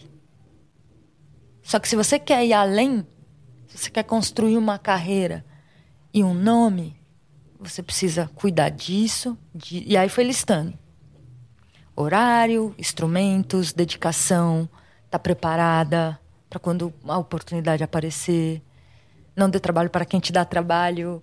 É, enfim, ele foi falando muitas coisas assim. Que legal. E aí eu onde eu tive a noção, e aí eu, eu, eu conheci o Brown bem nessa época mesmo. Tá. E o próprio Xuxa falou, ó, olha esse cara aqui. Olha tudo que ele faz. E aí foi onde eu comecei a. Ele, né, na- acho que ele tocava ainda com o Caetano. E aí já estava fazendo a transição, né, para ele ser o artista. E ele falou: "Tá vendo? É isso que você é isso. Não fique presa só no tocar. E hoje eu não, né, desde, desde sempre, eu não, não sou só presa no tocar. O tocar para mim é minha vida, mas a educação também é. Uhum. Hoje, com a era da, da tecnologia e do digital, é, trabalhar com, com a internet também é um dos movimentos. Trabalhar com dinâmica é outro. Dar palestra é outro. Que Enfim, legal. tem muita coisa, né? E aí foi onde eu falei, ah, é isso que eu quero para mim. Foi o Brown, assim. E como que você conheceu o Xuxa? Ixi, o Xuxa... O Xuxa, ele ele frequentava, inclusive, o Meninos do Morumbi, ele estava com uma outra esposa na época, e a esposa dele trabalhava lá também. E ele me viu tocando pela primeira vez. E ele ficou encantadaço, assim. Falou, meu, isso é muito diferente. Olha só que legal. E no, no, no próprio projeto em si, eu, é, eu tinha um destaque muito grande real, né? E aí foi onde eu comecei a ter um, uma amizade com o Xuxa, um carinho. Aí ele começou a me levar para estúdio, para gravar. Enfim, foi me levando para as coisas. Foi me levando para o mundo, me apresentando muitos artistas, muitos sons diferentes. Que legal, cara. Pô, eu sou muito fã do, do projeto do Meninos do Morumbi. Uma vez eu fui lá na cara de pau, né? Falei, ô, sou guitarrista, sou do Angra. Quero falar com o Flávio Pimenta. E fui lá, falei, pô, cara, a gente tem que fazer coisa junto. E até hoje, às vezes quando a gente se fala, assim, pô, não, ainda não fizemos nada junto. Pois é, tá, tá, é eu... mora tão perto. Eu, eu falo assim, o Meninos do Morumbi foi um, um projeto muito importante para mim. Ponto. Com, me levou muitas, me trouxe muitas coisas, mas ponto. É? É, assim. Ponto. É, ponto. Tá, bom. tá tudo bem, tá tudo certo. Acho que a gente quando a gente tem uma missão de usar a música para resgatar e salvar pessoas, a gente tem que fazer isso real. Ponto. É sobre isso. É sobre isso. Fica aqui. aí, as, aí Opa! Deixa, deixa quem, quem pegou, deixa pegou. no ar, tá Quem bom. não pegou, a gente pega depois que tiver, terminar a gravação. E tá tudo bem, sabe? Assim, é, é, foi um projeto que foi muito importante para o meu crescimento, me mostrou muita coisa. Só que aí deu meu tempo, precisava ah, ver outras coisas, claro, conhecer outras coisas. Se profissionalizou, é, né? Sim, montar o meu projeto também. E desejo muita luz, assim, muita luz pro Flávio, para todos, todos os projetos. Acho que ainda existe, eu nem sei se ainda existe. Acho que existe, sim. É, desejo tudo de mais lindo, assim, para eles e que eles continuem, porque salvou muitas crianças. Sim, sim. E a gente precisa disso assim em, São Paulo, né? Por exemplo, o Brown tem lá o Candial também, que faz um trabalho legal Impecável. pra caramba com as crianças. O Olodum, que tem lá, que também é, uh, é um projeto que, que, que, ensina as crianças, né? É, o, inclusive, é, eu, o meu amor pela, pela Bahia foi tão grande que eu fui morar em Salvador. Ah, é? É, é eu fui assim. Que época então? Você, tava, você falou que o Xuxa te deu um puxão de orelha, você tinha 16 para 17. É, já fui, fui maiorzinha, assim, já tinha uns 20 e poucos. Tá. A minha primeira ida para Salvador foi em 2000, fui passar, assim, um Réveillon. Ah, é, e aí, é férias, é assim. E aí eu fiquei apaixonada, fiquei maluca com, a, com aquela com aquele astral, com aquele. Quem não foi ainda na Bahia, já dizia Caíme, tem precisa ir. Se você não foi à Bahia, você precisa ir, você precisa conhecer, precisa entender aquele lugar. Aquilo é um acontecimento é, percussivo, musical, é, cultural em geral, né? cultural. Né? E aí eu, eu voltei cinco anos depois. Cinco, cinco, cinco, cinco, é, quase seis anos depois. E aí eu fui para entender a, a, música baiana, porque até então eu ouvi os discos de Vete, de Daniela, sabia tocar tudo, ficava escrevendo. Todas as levadas, todas as claves, todas as convenções. Só que eu precisava vivenciar, porque não é a mesma coisa. Isso é uma coisa muito interessante você estar tá falando, porque a vivência é muito importante, né? Em música. Você vivenciar o universo que aquela música acontece, eu acho que é a confirmação, né? Por exemplo, eu vejo bandas aqui no Brasil que, que, que, que tem um estilo meio Califórnia, né? e nunca foram para Califórnia, não vivem na Califórnia, não estão na Califórnia, então sempre falta um pouquinho, né? E É, enquanto que outros que foram morar na. Califórnia, de repente, artistas, né, que foram morar na Califórnia, começam a sacar a parada, porque se você quer trabalhar um negócio que não é seu, que é, que é da Califórnia, você vai lá então, de certa forma, virar californiano pra sacar qual é a parada, né? Eu sempre quis ser um guitarrista brasileiro, então é, o Brasil me inspira. Os caras falam, ah, de onde você tira suas inspirações? Da, da vida, do, do que tá ao meu redor, né? E a vida no Brasil, é bem diferente. E, e quanta coisa rica a gente tem no Brasil, né? Quantas, é, por exemplo, é, você pega o Pará. Putz. O que, que é aquilo, pelo amor de as Deus? guitarradas, é, Sabe? Então, eu acho que tudo, né? a gente, é, eu por ser percussionista e por ser uma amante da percussão, eu coloquei pra mim que eu precisava vivenciar os ritmos. Então eu nunca fui pra aprender, ah, vou aprender o pandeiro, legal. Não, pera. De onde vem o, de onde vem o samba? Quais são as vertentes do samba? Quais são os sambas que tem? Ah, temos o chorinho, temos o partido alto, temos o samba enredo, temos o pagode. Ah, legal. Quero a Bahia. Tá, o que, que tem dentro da Bahia? Ah, a gente tem o samba reggae, aí tem os, todos os afoxés possíveis e impossíveis. Dentro do, do, do ritmo baiano, a gente tem várias claves diferentes. E não adianta você só ouvir. Você precisa viver, você precisa respirar aquilo. Então, tanto é que meu apelido em Salvador era a Paulista Ah, é? do caderninho, porque eu vivia com um caderninho embaixo do braço e ia pros, pros blocos. Ia pras escolas. Tive a oportunidade de, de tocar lá com. Meu Deus, fugiu o nome dele. Oh, meu pai do céu. Pera. Pesquisa aí, Gustavo, o fundador do Olodum. Gente, tá na ponta, fugiu o nome. Pesquisem e me falem. A- a- a- com certeza o povo que tá assistindo talvez já até sabe já. Aí, ó, vê se no nome, chat já não Deus do botaram. Tainá, vê se no chat já não colocaram o nome dele aí. Não tá no chat? Gente, fugiu, meu Deus do céu. João Jorge? Neguinho do samba, pelo amor de Deus, me perdoa, neguinho.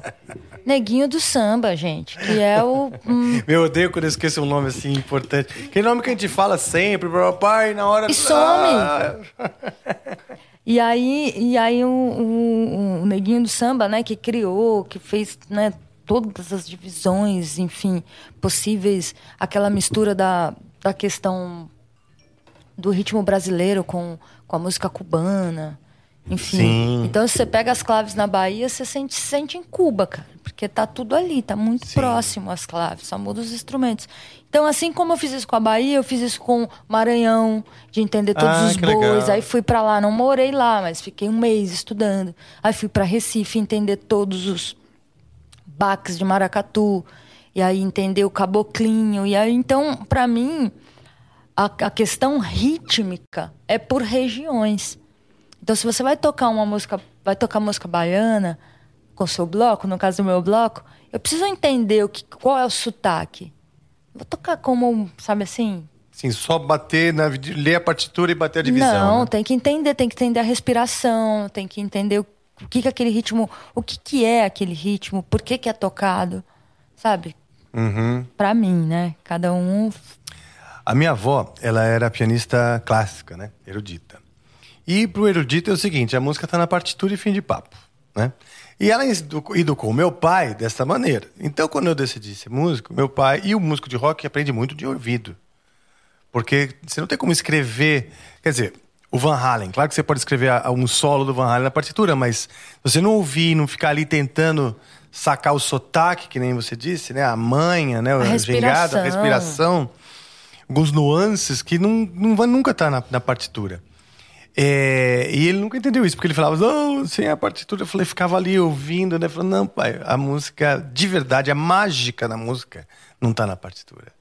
A mágica, na, a- o diferencial, né? É que está atrás daquele conjunto de notas. O diferencial é, é, é no jeito de fazer, porque as notas estão ali. Muitas pessoas vão tocar aquelas mesmas notas, né? Mas como a gente faz, como você disse, sotaque, isso e aquilo, é o que vai dar vida para aquele conjunto de notas, para aquela magia. E a sensação, né? O que você está sentindo. Porque eu acho que tocar um instrumento musical é sensação, né? Então, é, não é só você ler. Por mais que a gente... Po... Poxa, eu tava ali com meu caderninho e escrevi tudo. Tudo, tudo, tudo. Só que é diferente quando você ouve. É diferente a jogada, diferente o corpo. Tenho certeza que para você também, como você falou, né? Você vai transcrever um solo do Van Halen? Vai. Mas aí, tá do jeitinho que ele. Você vai ter que ficar vendo o vídeo muitas vezes.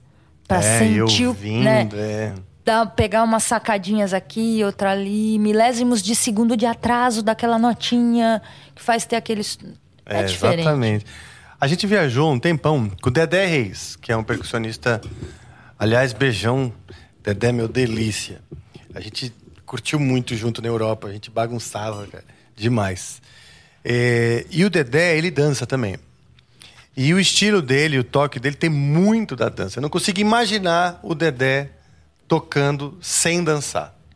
E as crianças, ele foi também de, de, de, de, de grupo social, que, que aprendeu, o moleque era totalmente fora da curva e, né, e viaja, viaja o mundo como um dos percussionistas mais respeitados. E. E. Eu tava falando da dança, agora não lembro por que eu tava falando, mas o, o jeito. Ah, as crianças lá, ele disse, são ensinadas na percussão e na dança, porque tem muita coreografia né, nos, nos, nos grupos. Então tem muito a ver o jeito que ele toca com a cultura da dança também, que é o que, que dá esse, esse molejo, né?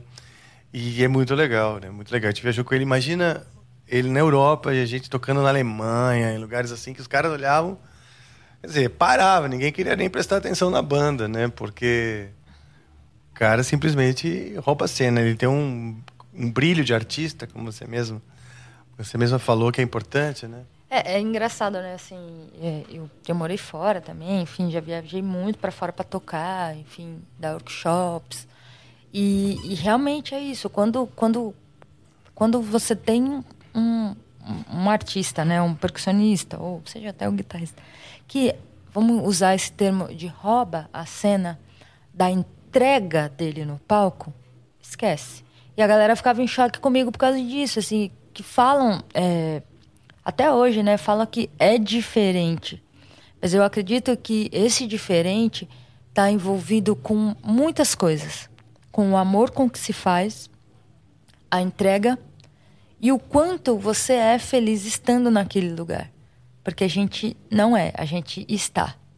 Sim, verdade. Então, é, a importância de você fazer o que você ama, independente se é da música, o que for. Você fazer o, a sua profissão, o que você mais ama, com muita vontade e entrega, a coisa acontece.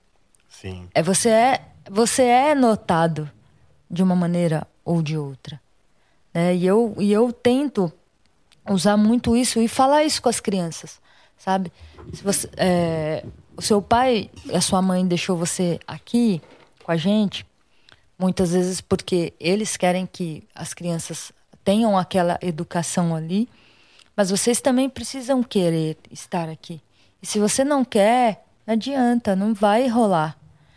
E aí é, é muito engraçado que eu, eu, vejo os vídeos das crianças, eu passo um movimento de, de, de dança, de, de, corpo, assim, né, que seja. Eu não sou dançarina, mas eu, o meu corpo fala quando eu tô tocando. E aí eles reproduzem igual. E aí você fala, caramba, mano, é isso, é sobre isso, é para isso. É pra isso que eu tô aqui, sabe, assim. Sim. Eu, é atravessar a cidade para ver, putz, eu tô tocando aquela criança ali. E ele vai ser um apaixonado pela, pelo tambor, pela música, pela, por tudo que está envolvido com, com a percussão ali, né? Então, Legal. Tem que fazer com muito amor, porque se não faz com amor, esquece. Isso aí. Então vamos lá, vamos tocar um pouquinho. Primeiro, conta pra gente é, como você chama esse instrumento. Eu não quero dar o nome errado. Bom, é, esse aqui é o timbal, né, que é um instrumento característico baiano. É, é um instrumento né? Existe a timbalada, né? Até por conta de você tem muitos. Tem muito timbal por lá.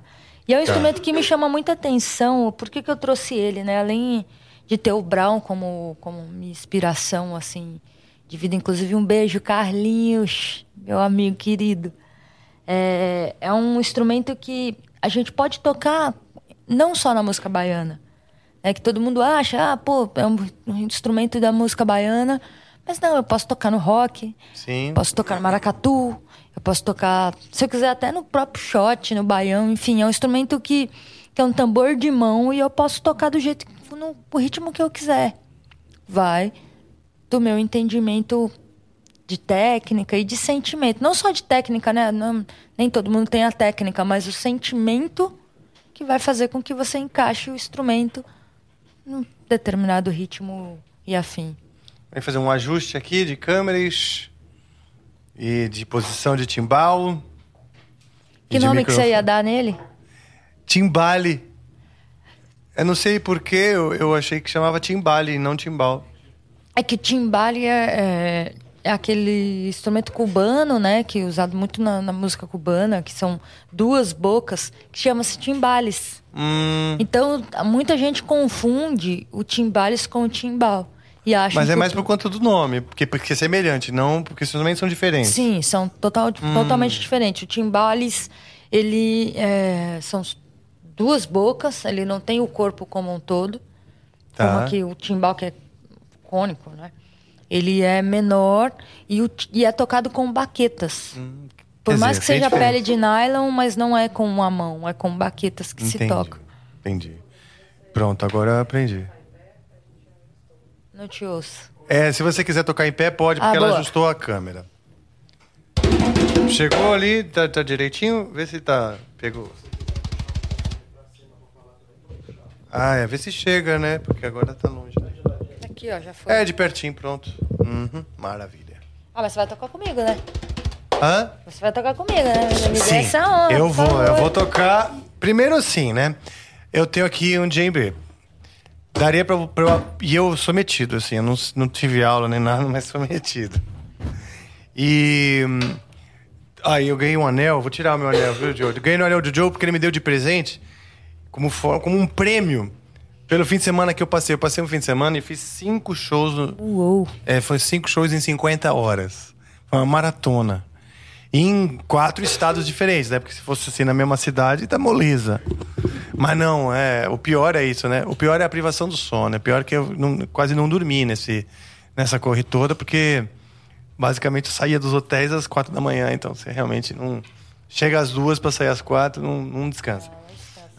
e ganhei então em forma de, de prêmio, merecimento, é, esse anel. Vou tirar. Vamos lá. Você agora, como educadora, né, vai me ajudar aqui. O que a gente pode tocar junto? E eu faço aqui. Ah, vamos tocar uma foché, um ijexazinho, um ijexá, um ijexá. É, o djambê, ele é, ele é, ele é da, vamos falar que é da mesma família, né? Tá. Porém é com pele de couro. Sim. Diferente do timbal, que é com pele de nylon. E a maneira de, de, tocar os instrumentos, né? Eles são um pouquinho diferentes, mas a gente vai usar a mesma técnica só para facilitar tá bom. a vida, tá bom? Então você vai fazer uma conchinha aqui. Uhum. E aí você vai fazer uma semínima, beleza? E aí depois vai fazer uma, duas colcheias, sendo que a primeira colcheia vai ser com a conchinha e a segunda colcheia com os dedos abertos. Hum. Então. Fala de novo. Então são uma semínima e depois. Duas cocheias. Ops. Isso. Isso.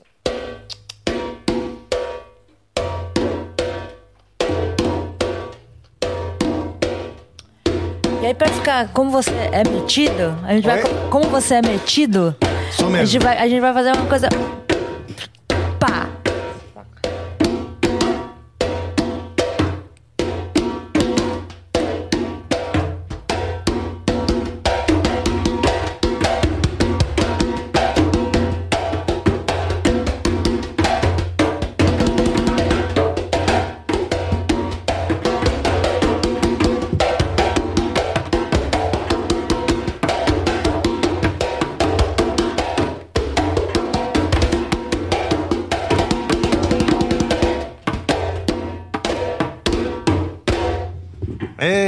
Ijexazinho. Esse é o Ijexá. E tem tipos diferentes de, de Ijexá. E qual a diferença entre o Ijexá e o Afoxé? Afoxé é o bloco, né? Quando a gente toca em bloco. E o Ijexá é o ritmo afro-religioso. Então, existem algum... al- Sim, o Ijexá é formado pelos, pelo, por um tambor, agogô, dois agogozinhos para fazer a clave. E aí, quando a gente fala de, de religião afro, a gente tem três tambores, né? Então, o rum, o pi e o lé, e cada um faz uma frase. Tá. Cada um faz uma célula. E essa que você fez é uma delas. Né? Tem... A gente acaba fazendo uma, uma variação no rum. É, por exemplo, a gente está aqui no... Aí o rum pode fazer... Ah, então pera.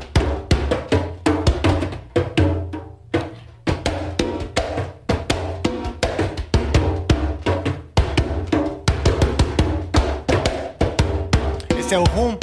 Pode, podemos fazer no rum.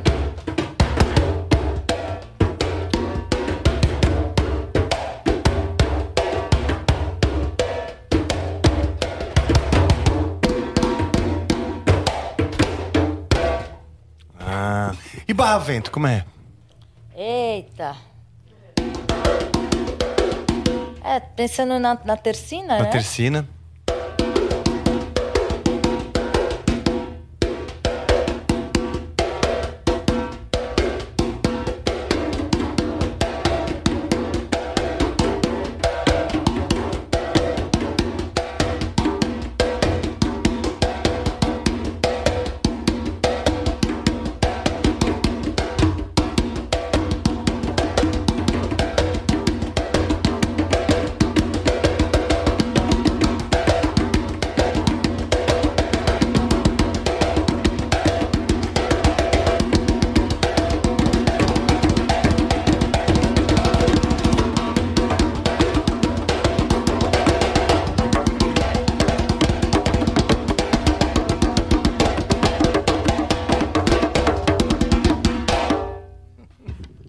Nossa, é muito Mas- bom o Barra Vento. É muito bom. O, o, o, lance maior do timbal é que é um instrumento muito caracterizado da música baiana, né?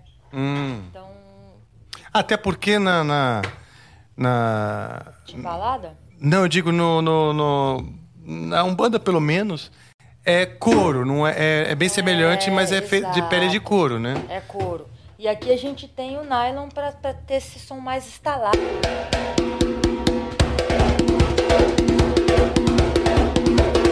Música baiana, é. Frevo baiana.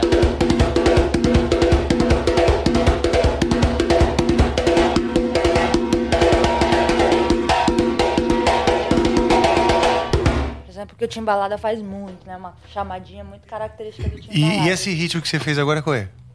Ah, o galope. Galope? É, pensa. É, colcheia e duas semicolcheias, né? Então, pensando que a gente vai ter aqui o, o grave no meio, né? Com a colcheia. E aí, as duas semi, a gente vai fazer esse som da conchinha, né? Isso.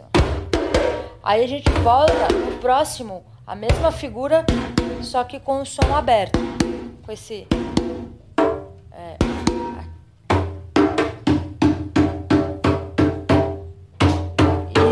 isso. Então, primeiro é abafado. É isso? É, ele não, não chega a ser abafado, ele pode ser Ah, tá. solto mesmo. É, você tirar esse grave dele. É. Isso aí. Mas juntos. Tum, tum, tum. Ei. Ah! Toca, deixa eu ver você bater no pé. Um, dois. Um, dois.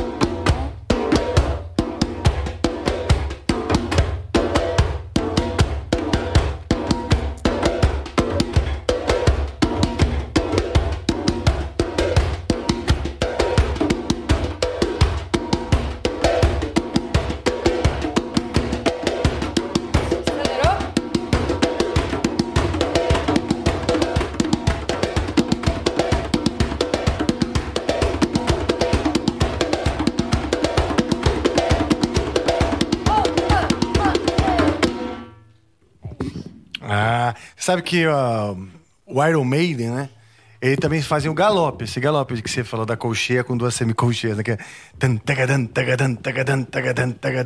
A situação é diferente aqui, né? Uh, mas curiosamente também é um galopado, né? O galopado do, do, do guerreiro, né? É... Só fazendo um paralelo curioso. ai, ai. Que legal. Quero mais, quero aprender mais. Hã? Ah, tocar? É, pô, fazer esse.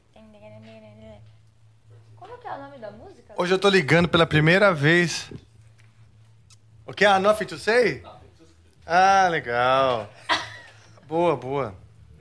Eu nem sei o nome exato do, do riff, do, do ritmo, né? Que, que gera o riff. Mas o groove da Nothing to Say.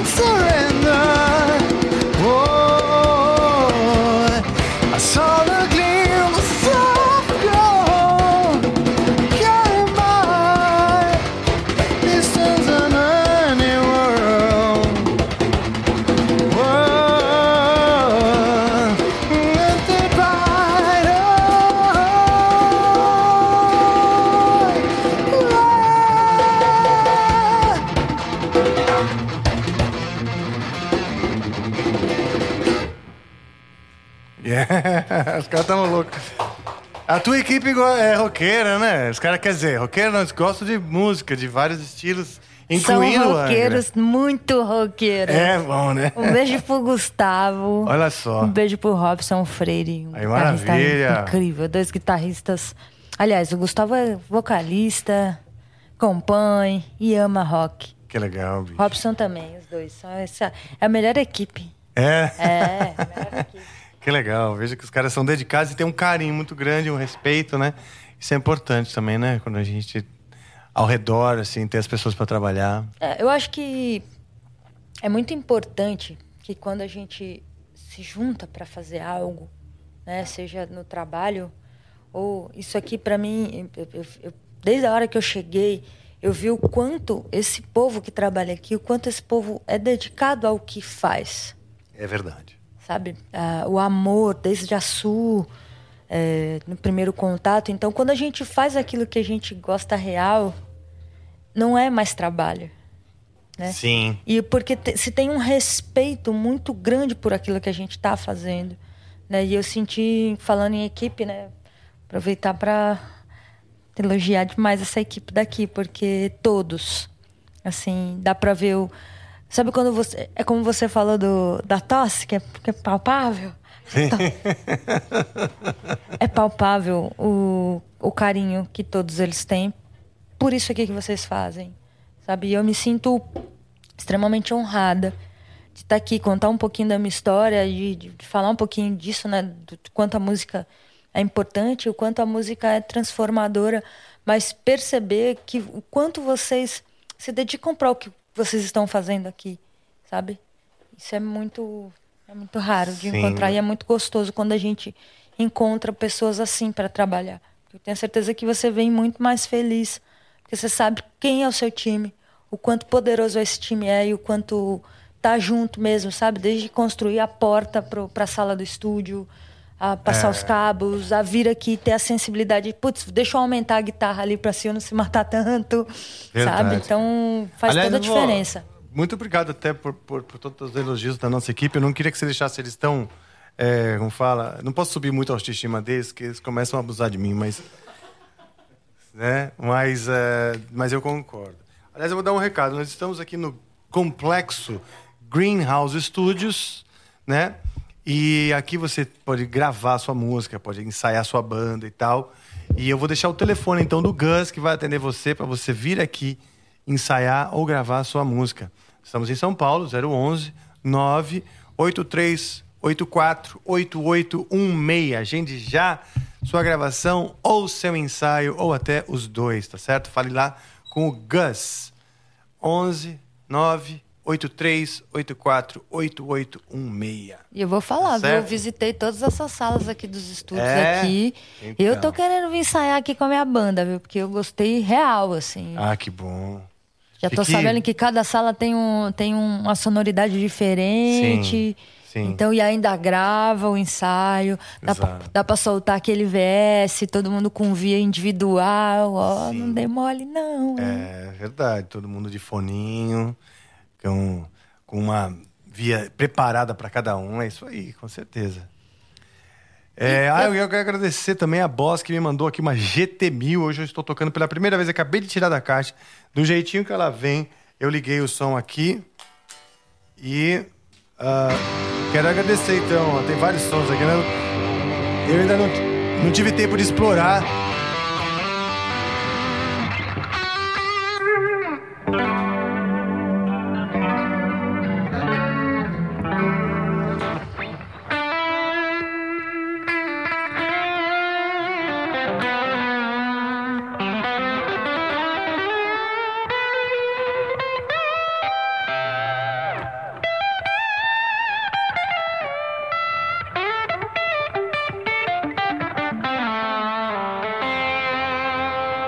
seja, depois eu vou explorar, mas quero agradecer a Boss que mandou aqui pra gente é, experimentar a GT1000 e tô gostando por enquanto. Valeu.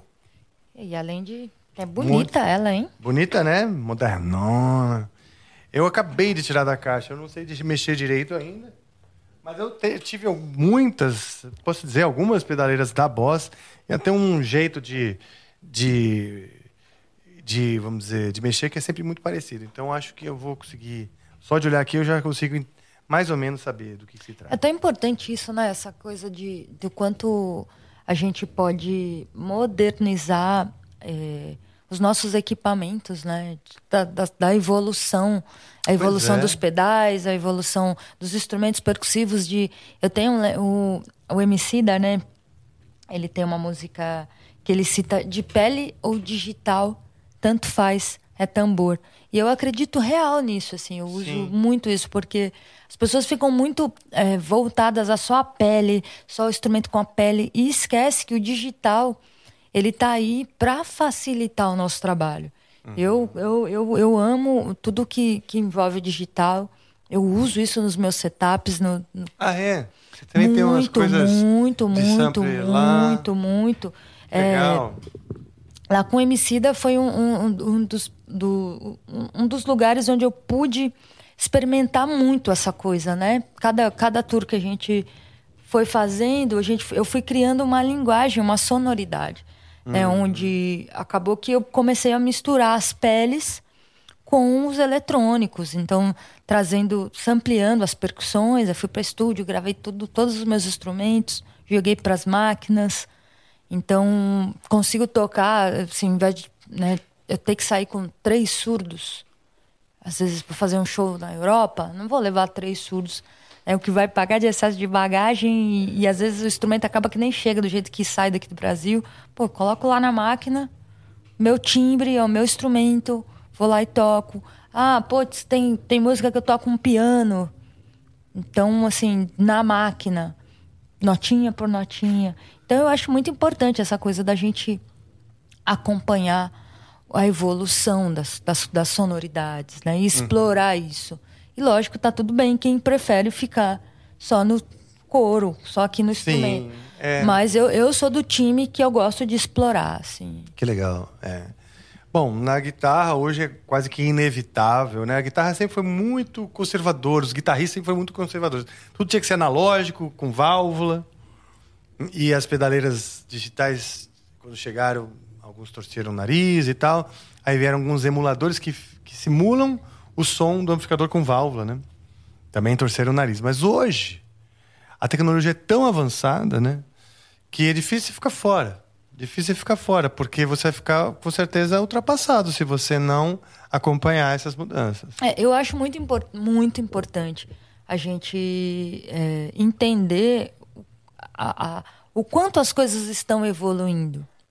Né? Existem, lógico, tem, as, tem os equipamentos ruins também. A gente não né, com os timbres fuleiro, tem, sim, existe.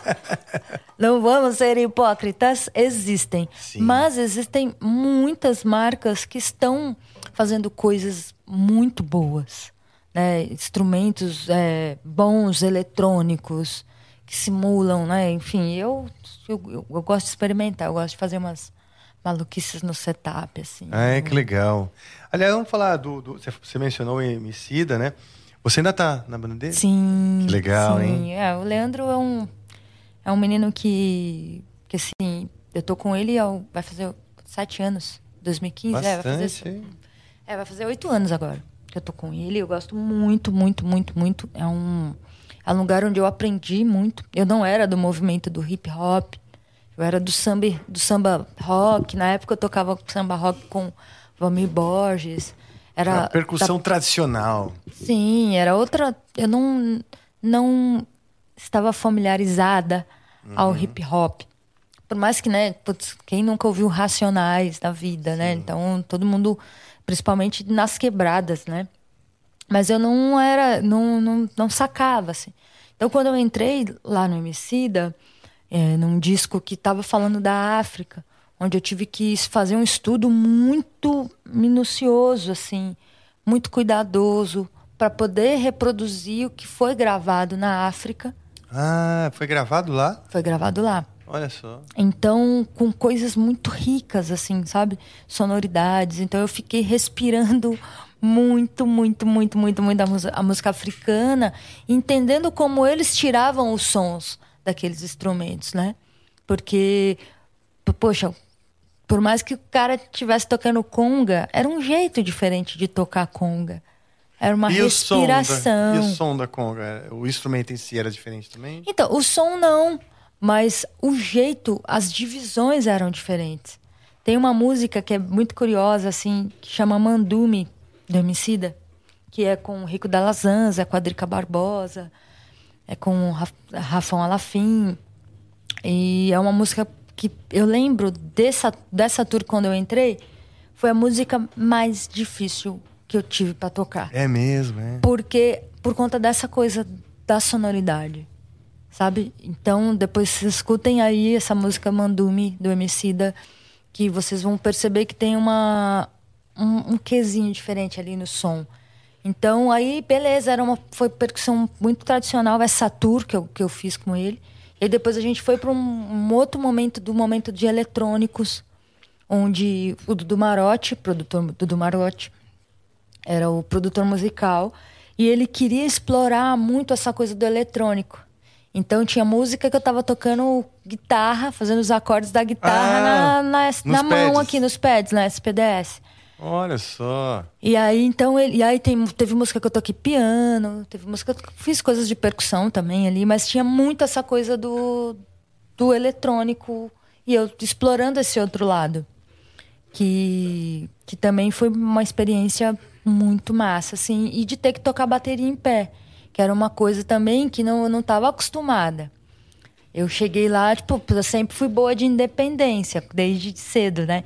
Mas chegar lá no MC e construir um setup onde eu teria que tocar uma bateria em pé, com uma pressão de baterista, mas sem esquecer que eu tenho um monte de tambores ali, que eu tenho atabaques, que eu tenho surdos, que eu tenho pandeiros, que eu tenho tamborins e foi muito louco assim. E tinha que ser em pé por conta de também ter que acessar as percussões? De acessar as percussões e ah. a coisa do movimento de, de, de palco, performance. Ah, tá, tá legal. Então, que é bonito, né? Sim. Mas, por exemplo, né? É... Ah, o bumbo fica meio. Então, exatamente. Fica meio o... engraçado, assim. É, porque eu comecei a usar um, um, um pedal eletrônico. Tá. Que aí me dava uma estabilidade ah, para tocar de boa. Eu tá. tocava com técnica de, de, de batera mesmo. Tá. Só que em pé. E tá. aí o, o, pedal que eu uso, ele, ele faz a volta certinha. Então eu conseguia tocar. Mas ele tem a cara de um pedal de bateria? É? Eu conseguia fazer esse movimento aqui, mesmo estando em pé. Ah, o problema era o equilíbrio de tocar Sim. o hi-hat aqui e seguir aqui, só que em pé. Então essa perna. E não dava dor, né? Na outra perna, né? A outra eu perna como eu cansada. Hoje eu, hoje, hoje eu tenho um preparo físico para isso, mas quando eu comecei, não. Era no vamos aí. Ainda tem que montar a bateria em pé? Então, hoje, no, hoje a gente tem um, uma formação lá que eu tô. que tem um baterista convencional. Ah, tá, muito legal. bom, por sinal, inclusive. E eu faço percussões. Só que tem música que eu tô fazendo alguma coisa de boom batera ali com hi-hat. Hi-hat não, com ride. E o bumbo aqui. E ele segurando mais a mão, ele mais nas viradas, na caixa. Ah, tá, então a gente ainda tem algumas músicas que a gente faz esse balanço. E tem muita percussão. Então tem Legal. alfaia no alto, tem tipo tambores, tem sabá, tem congas, tem assim, muita coisa assim. E nas gravações, é, eu vejo que estão no, no, show, ele tá levando percussão pra caramba. Nas gravações, também grava-se bastante percussão sim, ou mais eletrônico? Sim, é? muita percussão. O Leandro é um menino que gosta muito de percussão, né? Ele gosta de um tambor, então as músicas dele, desde sempre se você reparar, sempre tem ali um, um atabaque, tem uma conguinha, tem a mistura do samba. Uhum. E aí, em, em, Amarelo, que é esse trabalho mais recente, onde que a gente... Ele, ele fala que é, um, é um novo... É o samba, né? Onde a gente faz muito essa mistura do, da coisa do samba, mas tocada de uma maneira diferente. Não é, é como, como já fizeram por aí, né? De, de ter o, o o, o rap com samba, não é isso. É uma linguagem diferente, onde tem os violões ali, tem as guitarras. Cara, é, é, Amarelo foi uma transição bem grande assim na minha carreira e que me levou para grandes saltos, sabe? Que foi o esse último disco que a gente fez com ele. Então, que, que tá legal. no Netflix, que enfim, tá Putz, já me falaram, né? No, no Netflix tá a com um documentário? Tá o documentário e tem o show ao vivo também. Uau, eu vou assistir então, tem... pra ficar mais por dentro. É, assiste porque é, é uma coisa... Você já viu, tá? É? Olha só. Que legal, cara. Eu, eu... É o que eu falo, né, dos, dos universos, né? Às vezes eu... Quando a gente vê... O melhor jeito de, de, de se adentrar para um novo estilo ou um artista é quando alguém traz a notícia para você, né? E foi tocado e, e traz a propaganda, deu boca a boca. E agora eu tô assim, nossa, eu tô louco pra sair daqui já. E, e vou te falar, tem umas coisas de rock and roll bem, bem pesadas também é? no, no, show. Tem. Que legal. Tem umas coisas a bem. A formação, então, tem a percussão, a bateria. É, no, no, no amarelo em si, no, no que tá lá no Netflix, a gente tá ali, eu fazendo percussão batera em pé ali. Uhum. Tem guitarra, tem baixo, tem cavaquinho. É, o, o, o, baixista toca cavaquinho também, toca violão de sete. A guitarrista toca muito também, toca cavaquinho, toca guitarra e tem momentos que ela toca baixo. E o DJ. Nessa formação hoje, ai, desculpa, tem também um trio de sopros Ai, e tem legal. uma backing. Nesse, hoje a gente vai para a estrada com bateria, percussão, um back, a guitarrista que tem uma, um set de cordas, que tem algumas. tem baixo também. Não, tem baixo, acho que tem baixo. Não lembro, acho, mas acho que sim. E aí tem um, o baixista que tem um, um setzinho também de cordas, que tem violão de sete, tem cavaquinho. Ah, então eles misturam Todos assim. então são bem, bem variados. Os caras Sim. são bem ecléticos, os músicos, né? Sim, porque cada música a gente começa é, é, com uma coisa mais suave, aí vai para um, uma linguagem mais de samba, e aí vai esquentando, vai esquentando, chega uma hora que, tipo assim, tá no rock, A mesma pesadão. E aí, meu, é, é- assim, eu vou falar que, graças a Deus, a gente tem lotado todas as sessões, né, de, de shows que a gente faz. Agora eles estão lá na gringa, é, Sivuquinha tá aqui no Brasil, né, afinal de contas, você mamãe, não dá pra tá abandonar ah, você assim. tirou uma certa licença?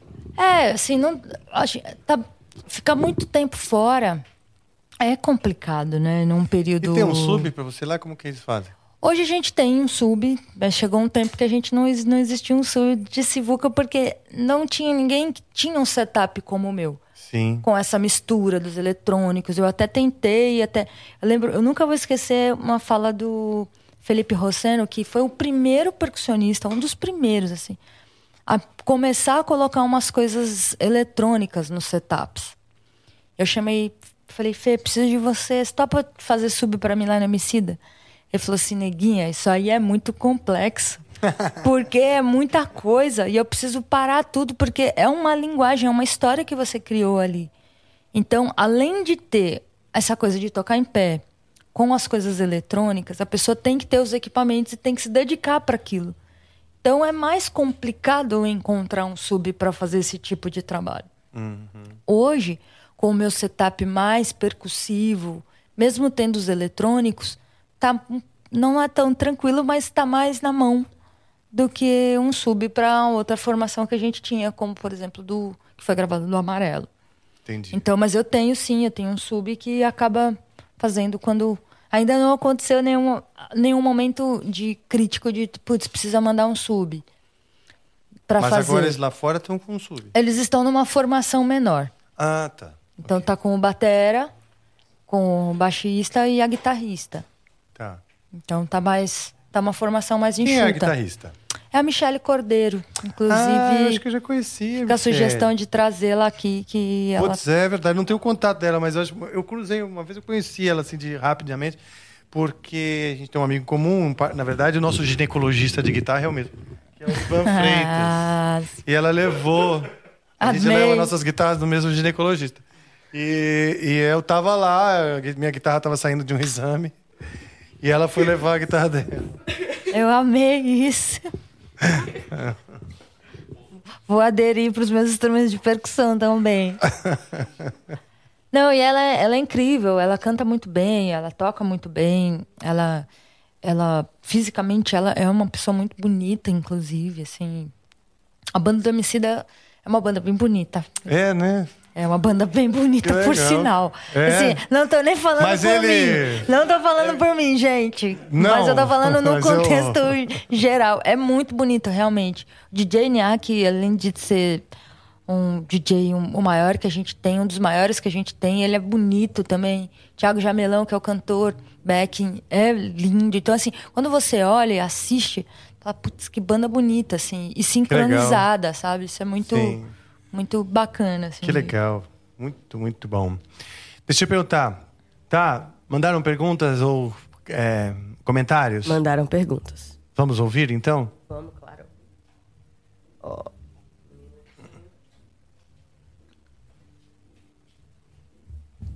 Ó, a primeira mensagem que a gente tem aqui é do Kioff. Ele fala: Fala, capi... fala capiroto.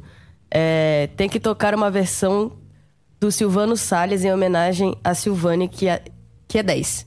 O que acha da percussão ser tão valorizada fora do Brasil e aqui é discriminada? O batuque chegou até o Michael Jackson. Isso foi um clímax pra gente? Caraca. Ó, eu acho que ela é discriminada, mas entre os roqueiros, né? A percussão ela é muito respeitada também, né? entre os músicos em geral, entre os estudantes de música em geral. Mas eu acredito que sim, os roqueiros, eles, na verdade, esquecem, não o profissional muitas vezes, mas o público, né? Ele se fecha e esquece que existe músicas de, de, de, de e expressões, né? Que a música é uma é, você se expressa através da música e você pode se expressar de maneiras muito mais diferentes do que o próprio rock. Né? É, e se você, e se você pensar assim, né? Óbvio, o Michael Jackson, com a vinda do Michael Jackson pro Brasil e, e lá no Olodum, né? Ele foi encantado, ele foi assim, rolou um, um encantamento gigante pela música baiana, que é o que a gente falou aqui, né? Falamos muito. Inclusive Paul Simon gravou com o Olodum também, enfim. Eu acho que a percussão brasileira, ela é, a primeira vez que eu fui para fora do Brasil foi no ano de 2000, inclusive no mesmo ano que eu, que eu conheci Salvador. E eu me dei conta que lá fora, isso há 20, 23 anos atrás, cara, a percussão é muito, muito, muito valorizada, realmente. A música brasileira é muito valorizada Verdade. fora. Então, inclusive, eu comecei a fazer muitos trabalhos fora do Brasil com a percussão, a partir desse primeiro momento que eu fui, em 2000. E, só que eu conheci muita, muitos é, ingleses tocando música brasileira, assim, incrivelmente bem, principalmente percussão. E aqui, nesse período, a gente não era tão valorizado, mas em que lugar, né? É no rock and roll, é, porque na música baiana ela é extremamente valorizada. Então eu acho que, num geral, hoje, as percussões, né? Teve uma emendando essa pergunta, numa, num, num, num tweet que no Twitter que me marcaram e colocaram assim: por que a percussão é, tá na frente num programa de televisão na Globo? É, por que, que a percussão tá na frente e não a guitarra e o baixo? Ah, eu acho que é só porque ela é uma mulher bonita. Colocaram isso. Uma pessoa. Enfim, e eu respondi a pessoa, inclusive, depois, enfim, respondi o Twitter dele.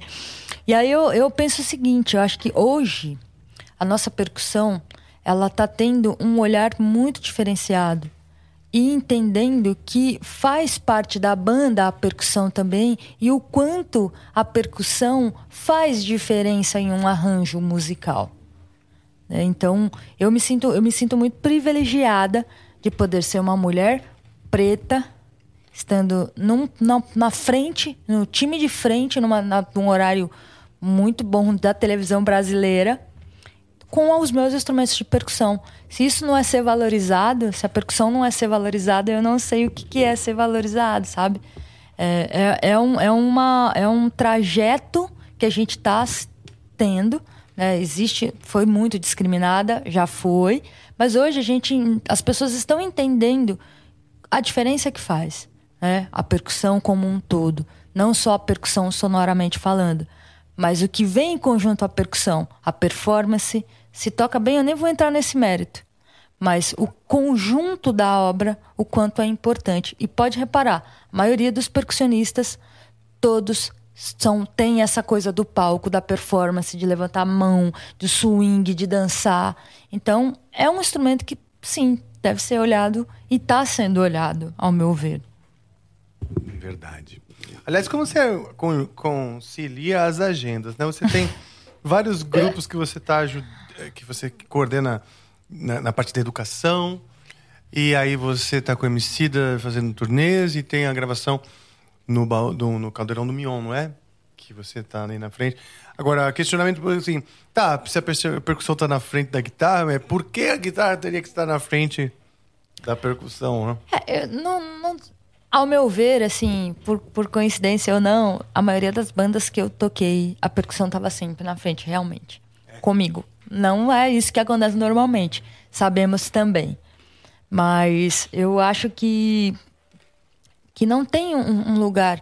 É, a gente já foi, a gente já ficou tanto atrás, né? Deixa a gente ficar na frente agora, pô. Tá Qual o problema? Deixa a gente ser olhado também. Tá todo mundo, tá todo mundo sendo visto, tá todo mundo é, Pô, quando o nosso guitarrista lá no, no, no, Caldeirão, que é um guitarrista incrível também, o Tuca Alves, do Rio de Janeiro, que é putz, maravilhoso, solos incríveis, assim, menino do bem. Parece ele também, meus instrumentos estão cobrindo ele, assim. Uma, é uma, existem vários porquês de estar ali. Sim, é isso aí. Mas a ancestralidade é óbvio que está ali mostrando e falando muito alto também. Sim. Agora, sobre conciliar as agendas, né? E também trabalhando com a Glória Groove, que é uma outra pessoa maravilhosa, um tudão, é uma explosão essa mulher. Ela. Aff, Maria, não tem nem o que falar aqui, que eu vou ficar falando muito dela. Mas, para mim, é muito simples, que está dentro da cartilha que o Xuxa me ensinou. Né? Organização. Organização. Organização é o primordial. Assim, você tem que ser uma pessoa organizada, centrada, porque senão você não dá conta, você começa a embolar todos os trabalhos juntos. Então, assim, eu sou muito. Viu, Rafael?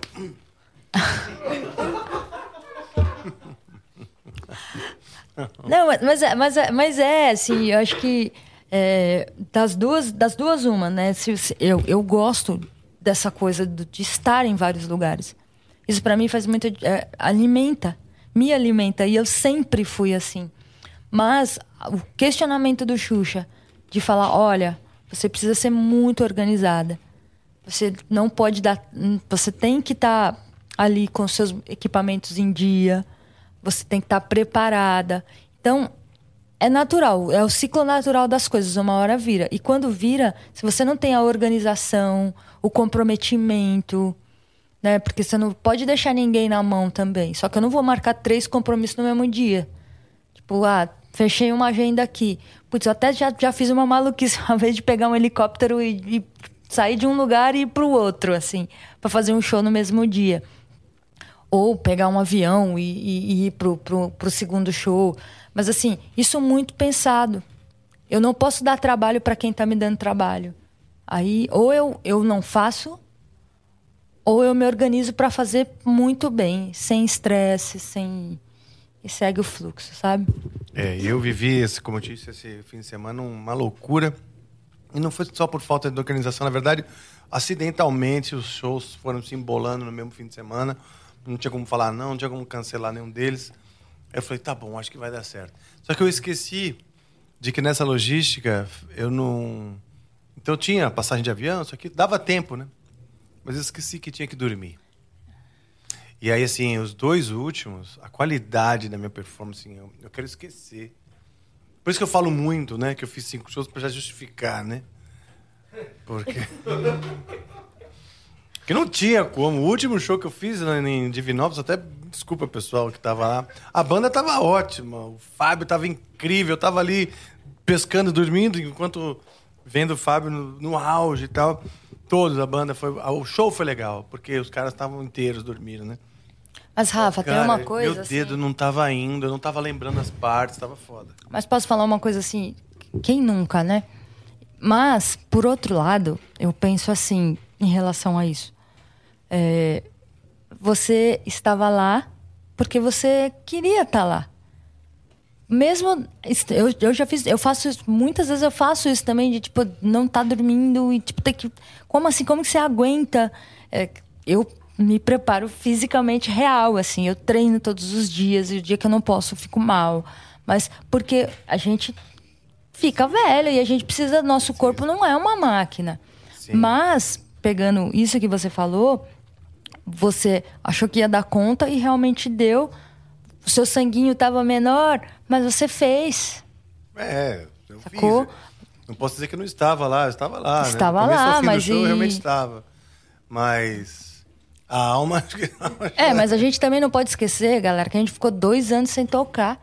E as coisas estão acontecendo, voltando, se pois voltou é, numa tudo. Avalanche. Como que você vai não vou é. aceitar? Pois é. E, e que bom, né? Porque as pessoas estão olhando a vida em sociedade, os momentos que a gente pode se encontrar, um show, né? Os festivais aí que estão bombando, estão dando mais valor, né? Porque a gente ficou tanto tempo recluso, está junto, está curtindo, tá. Aí eu estive no Summer Breeze que rolou esse fim de semana. O Summer Breeze é um festival de heavy metal, de rock pesado, né? Então, muitos festivais de rock, graças a Deus, no circuito brasileiro. Mas estava faltando um festival que fosse de rock pesado. E foi muito legal, a gente, o Amplifica esteve lá cobrindo e tal. Foi bem legal, como a galera tá alto astral, não deu problema, não tinha briga, não tinha nada. Só porque estamos celebrando estar juntos. Né? É isso, assim, é, eu sofri muito nesse, não só eu, mas imagino que todo mundo. Só que eu sou uma pessoa que eu sou da estrada, eu sou do movimento. E me ver presa dentro de casa. E aí agora, graças a Deus, a gente está conseguindo botar a vida em ordem, todo mundo, todo mundo com muito trabalho. Porque assim, vamos ter responsabilidade, né? E, e, e dedicação real, assim. Porque, de fato, é isso, a gente quer fazer.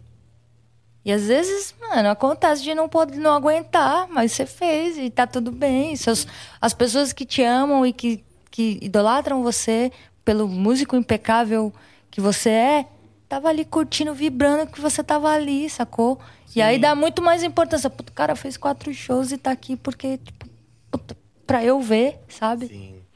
E foi gostoso, foi legal, assim, tipo, olhando as pessoas. Assim, foi, uma, foi uma sensação diferente, que, que nem quando eu sinto de vir com gripe, sabe? Aquele show que você faz com gripe, meio, uh, meio ruim.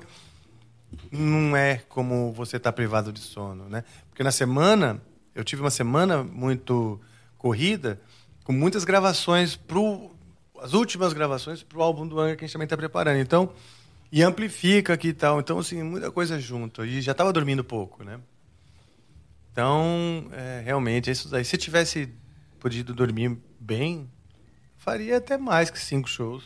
É, é, uma, uma, semana, duas semanas atrás também a gente fez uma sequência assim que nem eu, eu não sei como eu dei conta também de fazer, assim, porque foi, foram sete dias e os sete dias eu tocando todos os dias, assim, é. cada dia tava num lugar e assim a sequência, essa coisa de pegar avião, desce de avião. É. Isso é o que mais mata. Mano, né? isso mata, assim, você é louco, mas ah. Papai do céu, obrigado Sim, por nos permitir fazer né? isso, né? Exatamente. Porque, olha. Com certeza. Eu não estou reclamando, não. Isso eu não tô, isso queria que sempre ficasse isso ficasse claro. Só estou relatando o que aconteceu. Mas valeu a experiência. Já passou. Sim, é eu acho que não. Eu vou cuidar para não acontecer de novo dessa maneira, né? Eu acho que beirou a irresponsabilidade, porque você começa a cair muito a qualidade. O cara está esperando algo um, um nível que... fora a tua própria reputação. Se você começa a fazer isso muito, cara começa a falar assim, peraí, esse cara aí falam que é bom, mas não tô vendo muito isso não. É, eu, assim, eu tento fazer isso para mim, né? É, cada lugar que eu tô, seja no Caldeirão, lá com o Mion, que também é uma banda incrível, com músicos incríveis. Lucinho é, putz, uma pessoa, Papito é uma pessoa incrível. É, e todo mundo que está ali para querendo assistir o programa, né? Então a gente tem uma dedicação muito forte. Seja lá, seja com a Glória, seja com a Emicida, seja com as crianças lá na comunidade, ou seja com a minha produtora, ou seja eu produzindo alguma alguma trilha, alguma algo pro, pro, pro, pro publicitário ou pro filme. Então eu acho que eu, eu tento fazer como se sempre fosse a minha última vez, assim, sabe? Porque depois da pandemia isso mexeu muito real comigo, assim, de, de cair no, no, no num fluxo bem ruim do, do meu pior por estar em casa. É? E aí, é, sim, foi assim. Ainda bem que eu tenho o Alana, que é uma instituição incrível, que me, me botou para estudar, onde eu fui estudar produção musical com os programas, enfim. Ah, que legal. E aí, de repente, as coisas começaram a fluir, eu fazendo as trilhas, e aí começou já a aparecer trabalho para eu fazer. Então, me reergueu. Mas por um curto momento, assim, eu baixei muito, assim, eu fiquei bem ruim. Então hoje que eu tenho a oportunidade de poder voltar para essa para rua, eu tento fazer com, com assim com uma força maior, sabe? Porque pra gente que ama tocar, a gente a gente quer ser visto, cara. Sim. A gente quer ser aplaudido, a gente quer estar tá ali no palco. E quando te tiram isso de repente do nada, tira isso de você, pô, quem sou eu? Onde eu vou me encontrar? Eu, eu vivo disso, eu dependo disso para viver. E aí me vi em casa, aquele período de vamos. Todo dia é sexta-feira, né? É amendoim, é o gin. todo dia é sexta-feira. E aí só que foi um mês, foi dois meses, foi três meses. E as contas chegando. E, enfim, sabe? Então, é difícil, né? eu, não, eu não, não gostaria de passar por isso de novo sabe? Então eu tento aproveitar Nossa. ao máximo aí quando a gente vai pra rua, como vir pra cá, sabe? Tipo, vir inteira mesmo, assim, sabe? Entender o que eu vou fazer, tratar bem todo mundo, tá de alma aqui. Eu tô aqui, sabe assim, tô vivendo isso, não tô só fazendo isso. Sim. E você estudou no Souza Lima, não foi? Numa Estudei época? no Eu- Souza eu dei aula Lima. lá há muito tempo. Caramba! Não na Universidade de Souza Lima, no conservatório. Eu estudei no Souza, estudei na Universidade Livre de Música. Ah, que legal. Aí fiz um monte de curso gringo também com. com putz. Eu dei aula há um tempão, aliás, é uma família aquilo, né? Braço Mário, braço Cris, todo mundo. Faz um tempão que eu não visito E ele. o os Dinho, que inclusive gravou, gravou disco de vocês também, Dinho Gonçalves, né? Sim, sim. Ídolo Mor. O, o Dinho, eu, eu fui na sala dele um dia, eu- eles estavam fazendo lá o maracatu. Meu maracatu é da coroa imperial. Eu levei um gravadorzinho que eu tinha um MD e falei, Dinho, preciso gravar esse negócio. E tal. E eu tinha um riff lá que, que combinava. E, putz, e no fim participou do grupo dele, né? Participou do álbum Sim. do Angra, cara. Foi Ah, o legal. Dinho, ele é é uma outra, é uma outra entidade, né? É. Que a gente tem, assim. Verdade. E tive aula com ele quando- na faculdade também. Quando eu fiz faculdade, ele era o coordenador de percussão da, da faculdade de Santa Marcelina. E o Dinho também é uma pessoa de bom coração, né? Assim, Sim. eu tive, eu tive muitos mestres incríveis, assim, o Dinho Gonçalves, o Ari Colares, o Roberto Angerosa, que me levou. Ah, que legal. Eu sou amigo pra do um- Bando Angerosa. Ah, o Angerosa amigo. me levou para um mundo do, do Derbac, da, Sim, da as tal- coisas, meu, ah, percussões orientais, árabes, essas coisas, manja bem, né? Então, e, e assim, e lá na Bahia eu tive o Gabi Guedes, que é um outro mestre maravilhoso, assim, assim como o Neguinho do Samba, assim como meus amigos Cara de Cobra, Márcio Brasil, que são mestres que foram muito importantes para o meu crescimento. E hoje não para, né? Porque estando lá no Caldeirão, é muito. Assim, o Brasil, que bom que a gente tem muitos, hum, diversos artistas. E lá eu tenho que tocar de tudo. Sim. Então, putz, se vai o João Gomes, eu tenho que entender o que é o piseiro. Eu tenho que sacar quais são as claves do piseiro, quais são as convenções tradicionais do piseiro, quais são os timbres que são usados para tocar aquilo. Então aí eu vou buscar, né? Aí eu vou atrás de quem que gravou, quem que tá Sim. fazendo, deixa eu ver vídeo, aí eu escrevo. Então tem muitos mestres aí que são incríveis, assim, que eu só agradeço demais, Papai do Céu, por ter o privilégio de poder viver na mesma era que esses mestres, sabe? Que legal. Eu também acho que né, os mestres, eles, eles nos lapidam, né? Então, eles são muito, muito importantes. Temos mais? É, Temos mais Pergunta. mensagens, Rafa. A próxima mensagem é da Sugimori e ela falou aqui pra Sivuca.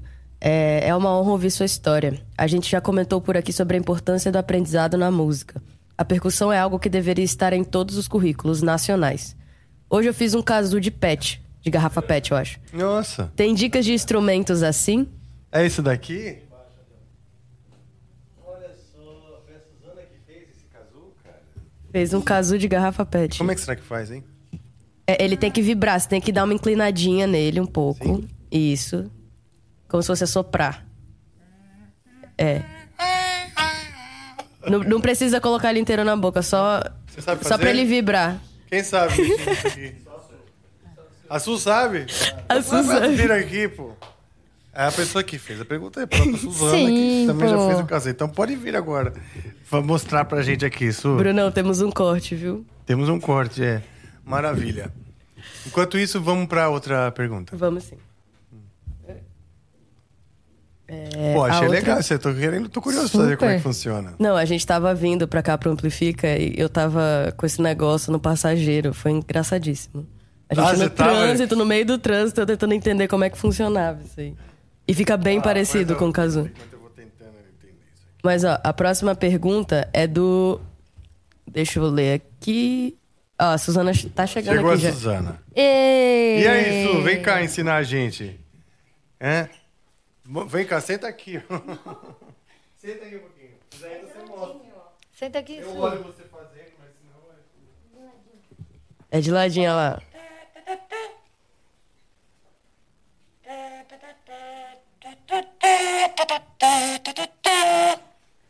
Ah.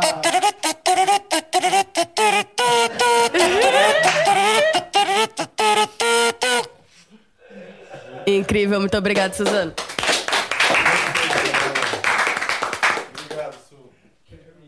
Bom, essa coisa de construir instrumento é um lance muito legal, né? Porque daí você faz é, a, a, tem outra atividade, né? Não é, não é só musical. Com certeza. No, no, no, é, tem muito, inclusive tem, tem muitos grupos hoje, né, de, de percussão com, com garrafas PETs, com, com aqueles galões de. Por, né, vamos mais longe. Grupo Stomp. Sim. Né, tá aí para mostrar o quanto a gente consegue tirar som de tudo. Os Verdade. caras conseguem fazer som com a vassoura, com rodo, com baldes. E qual é o A gente já tentou lembrar aqui, outro dia eu esqueci o nome do grupo brasileiro que faz com PVC. Outro dia eu tava tentando lembrar, eu já fui no show dos caras. Sabe qual é? Sei, calma, que eu vou lembrar até o final. Que eles tocavam chinelofone. Caramba, como que é o nome? Eu não lembro, cara. Eu vou lembrar, mas eu sei que grupo que é esse. do outro dia nós lembramos aqui a mesma coisa e ninguém conseguia lembrar o nome deles. Lembramos do grupo e da importância, né? Porque os caras são é, inclusive tem, tem instituições que não. Que, imagina, que não tem dinheiro, ele gostou do instrumento. Que não tem dinheiro para comprar os instrumentos musicais. Então tem que. Como que a gente pode fazer, né? É, e é uma Como... motivação a mais. Você mesmo falou que começou tocando panela, Sim, baldes com certeza. e tal. Então, quer dizer, é uma motivação a mais que mostra que a música ainda tá ainda, está ainda mais próxima do que parece, né? Você fazer música não está tão distante. E é muito legal fazer com as crianças também, né? Fazer é. um pandeirinho de com, com aqueles aqueles vase, aquelas aqueles pratinhos de planta, sabe? Hum. Aí corta, coloca uma uma corta, deixa as aberturas na lateral, né? Aí consegue colocar as tampas de garrafa. Pô, é mó legal e é. sai um som muito bacana. Então existe várias possibilidades de construção de instrumento com essa do Cazu eu nunca tinha visto, eu adorei. Não, olha só. Fazer lá com as crianças do Alana. Aí, Robson.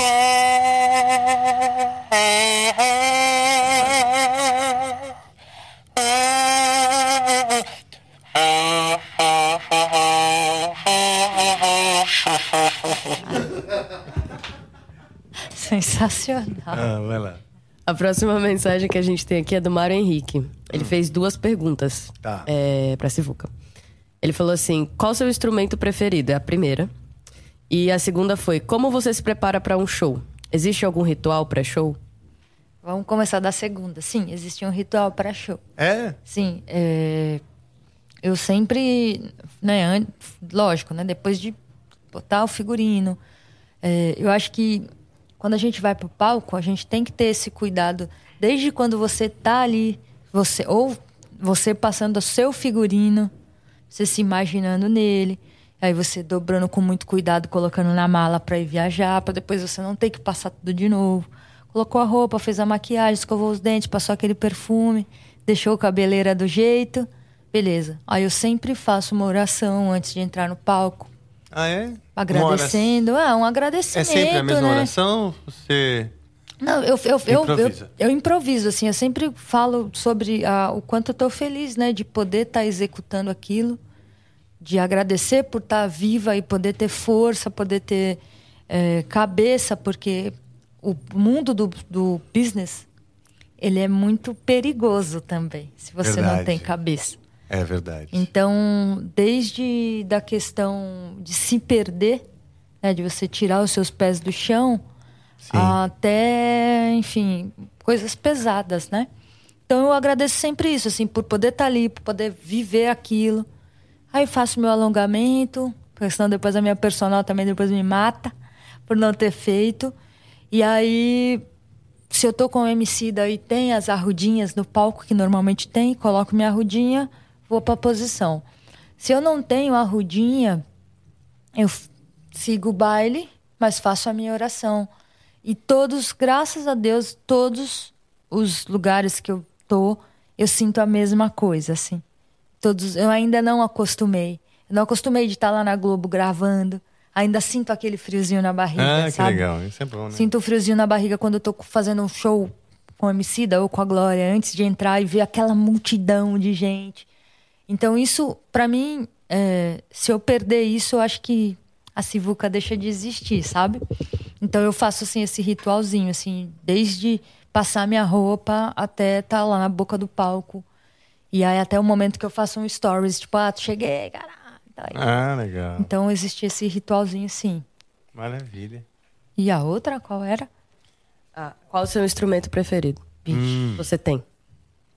Cara, eu, eu, gosto muito do pandeiro e do timbal. São os meus dois preferidos, assim. Por conta... O timbal por conta da dificuldade de conseguir tirar o som dele, que é um som muito peculiar. Não é, um, não é como tocar conga. É, e o pandeiro por ser o primeiro, né? O pandeiro por me trazer... Sempre que eu toco o pandeiro, me, me remete à minha mãe, né? A lembrança da minha mãe ter conseguido comprar o instrumento para mim, ter tirado o dinheiro de, de, pagar as contas dentro de casa, de colocar as coisas dentro de casa, mas fazer lá o, a compra e me incentivar. Então, eu gosto muito dos dois, assim. Que legal. É, o último aqui é uma, uma saudação do canal do Will. Ele manda aqui: Sil, um abração forte. Você é sinônimo de musicalidade, representatividade e motivação. Sou seu fã. Quem? Canal do Will. Canal do Will. Obrigada, obrigada. É, que bom que né, hoje a gente consegue quebrar algumas barreiras, né, Rafa? Sim. Se for, se a gente pega 10 anos atrás, o quanto é, era muito difícil você ver mulheres, né? Eu não tive mulheres para mim, eu tive duas mulheres que me incentivou, mas eram as duas únicas e eu não via nos lugares. Que era a Lilian Carmona Sim. Foi minha professora, inclusive. Ah, que legal.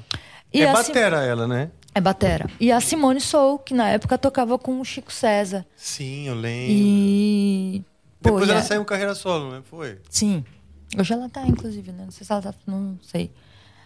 Se ela tá tocando com alguém. Mas eu acredito que sim. Mas ela tem a carreira solo dela também. E aí eu, eu lembro que teve... Recentemente a gente gravou com o Chico César. E aí eu lembrei disso, sabe? Assim, bateu muito, muito forte, assim, que eu falei, caramba, eu lá, pitica, vendo a Simone Sou tocar com o Chico César. E eu falava, mano, um dia eu ainda vou estar vou tá naquele lugar, você que nem essa mulher. De repente eu me vejo eu tocando com o Chico César, eu sendo amiga do Chico César, assim. Uau, que legal. É muito louco, sabe? Assim, então, que bom que hoje, é, de alguma maneira, eu posso ser representatividade para outras meninas Sim. E outros meninos também verem que é possível estar tá ali, mas principalmente para as meninas. Sabe que hoje temos muitas percussionistas, temos muitas bateristas e eu fico puta, mó feliz, sabe, assim, de, de que a gente está mudando esse cenário da mulher dentro da música, a mulher como instrumentista, a mulher como artista, sabe? Sim, é verdade. Isso é muito, muito bom, muito importante. Que o mundo seja mais feminino, né, na minha visão, assim, no sentido de o olhar feminino, né? Ele, a gente tendo mais representatividade feminina, eu acho que o mundo também suaviza, se harmoniza, se organiza, porque o, o mundo do jeito que nós construímos, muito paternalista, não sei se seria o nome, é, é um mundo caótico, bagunçado, violento.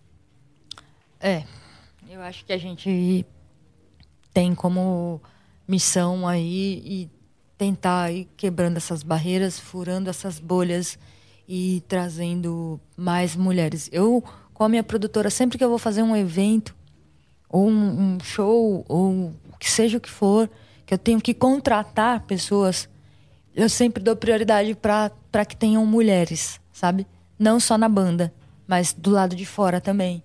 Como ah, produtora, legal. como hold, como técnica de som, como engenheira, como, assim, sabe? Porque a gente a gente tem que ser a ferramenta da mudança ali, assim, o mecanismo da mudança. Sim. Então parte da gente.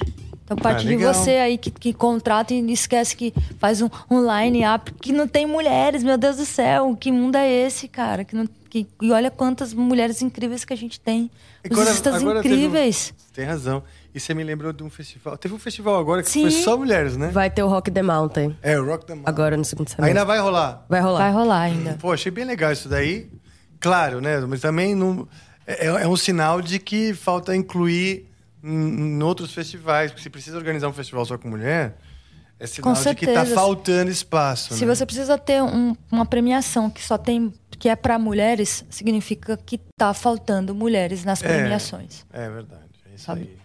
Então eu acho que a gente precisa virar essa chavinha. A gente precisa entender que mudou e está mudando. E não seja esperto ao contrário, como diz a Estamira, que é uma pessoa in- que era uma pessoa incrível. A Estamira era uma, uma tem uma série, um, um documentário que conta a história de uma mulher que ela viveu no lix- lixão. Não sei se vocês já viram, Não, mas Estamira é uma pessoa, ela, ela era, ela era uma, uma mulher infelizmente esquizofrênica, Olha, mas que ao mesmo tempo ela tinha uns pensamentos muito impecáveis, assim, muito mesmo? incríveis. E ela falava muito isso, esperto ao contrário, sabe? Então, se você ainda tá nesse, nessa sua bolha aí, você tá dando um mole, você tá sendo muito vacilão, não seja esperto ao contrário, sabe? Inclua. Você não Aí. tá deixando de ser. Você não tá deixando de, de fazer uma coisa legal por você incluir. Pelo contrário, você tem que incluir. Traga, tragam as mulheres, tragam as mulheres para os festivais, coloque as mulheres nos palcos, traz dos palcos também. Fiquei mal feliz de ter uma, uma técnica aqui, sabe assim. É, eu fiquei muito feliz de ver duas mulheres poderosas fazendo a coisa acontecer, sabe? Não só um universo masculino, assim. Fiquei felizona mesmo. aqui, você tá falando, aqui, né? aqui Verdade. no Aí, Amplifica. ó, Tainá e Suzana, vocês são poderosas. Salve. Muito obrigada. Sim, mas. Muito bom. E aí, temos é, mais perguntas? Mais, mais Não, temos mais uma mensagem que chegou agora do Bruno Pancho, que foi. É, Sivuca, você é maravilhosa, acompanho tudo dela, merece o mundo. Aí ele mandou outra aqui agora. Você tem noção de como é difícil comprar ingresso para o show do, do Emicida? Porque esgota muito rápido, é isso? Exato, Bruno. Obrigado, meu Nossa. amor. Obrigada. É, é, é, eu tenho noção, porque todo mundo fala assim, pô, se for que arruma um ingresso, se for que me coloca. Mano, eu compro os ingressos também, porque é muito difícil a gente conseguir ter uma quantidade de cortesias, porque realmente existe um, muitas pessoas para serem convidadas, né? Sim. E aí eu, eu também entro na fila para comprar, então eu tenho noção de que é muito difícil. E que bom, isso significa que o trabalho está sendo feito com, com, com muito poder, assim, e a gente fica muito feliz de, de poder ver isso, assim, desde Amarelo, que esgotou em dois minutos os ingressos para compra no Teatro Municipal, as duas sessões. Olha só. Agora, tipo assim, todos os shows, assim, que bom que Papai do Céu continue abençoando. Putz, e eu tô doidinho pra assistir os dois documentários que estão no Netflix, do, do show e da confecção do álbum, não é? Sim. Nossa, eu tô curioso. Já tinham me falado, né? Acho que a Tainá já falou. Alguém já falando, nada falando. Geral fala, né, cara? Eu tô, eu tô vacilando, tô sendo esperto ao contrário. Eu não tô... Tamira aí, ó. não, mas eu tenho certeza que você vai assistir, depois Não, você vai assistir, falar pra mim o que, que você achou. Você vai curtir, assim.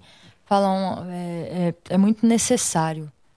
Inclusive, tá sendo passado em escolas o documentário. É assim, mesmo, é, olha só que legal, cara. é bem importante. Muito bom. É isso de mensagem, É Rafa, isso? temos. Maravilha. Sivuquinha, como você mesma pediu para ser chamada. Muito obrigado a sua presença, viu? Sua luz, sua gentileza e humildade. E pelo ensinamento, né? Pela aula que eu tive também. E tenha muito sucesso, muito sucesso. As portas estão sempre abertas aqui para você. Que isso. Nos mantenha informados, assim, de... Ah, tem uma novidade e tal, que a gente... A gente fala aqui, te dá a Eu- notícia. Primeiro que eu amei esse espaço, a energia, esse lugar, a casa, as salas, o clima de todo mundo, sabe assim? Então, pô, eu amei estar aqui. Eu agradeço demais o convite, a oportunidade de contar a minha história, contar um pouquinho algumas coisas que, que fizeram e fazem parte do meu ser, né? Eu acho que é muito importante quando a gente consegue contar para as pessoas, né? Quem somos. E tem muito. E vocês têm um, um- um- um público lindo, um público incrível.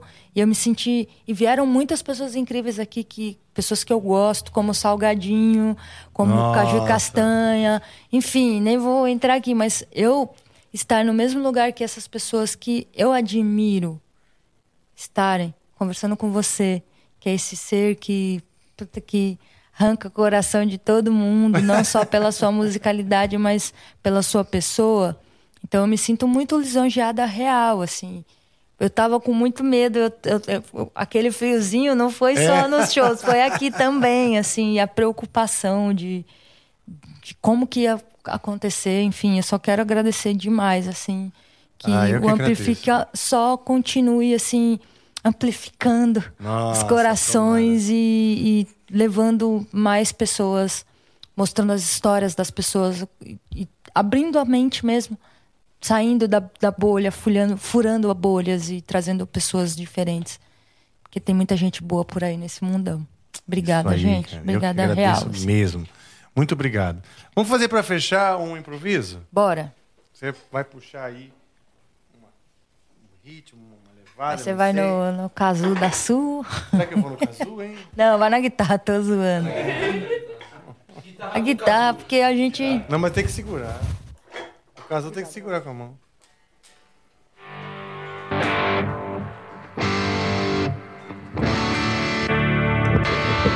Não sei como tá saindo aí no fone. Tô sem fone, tá, Diogo? Tá rolando isso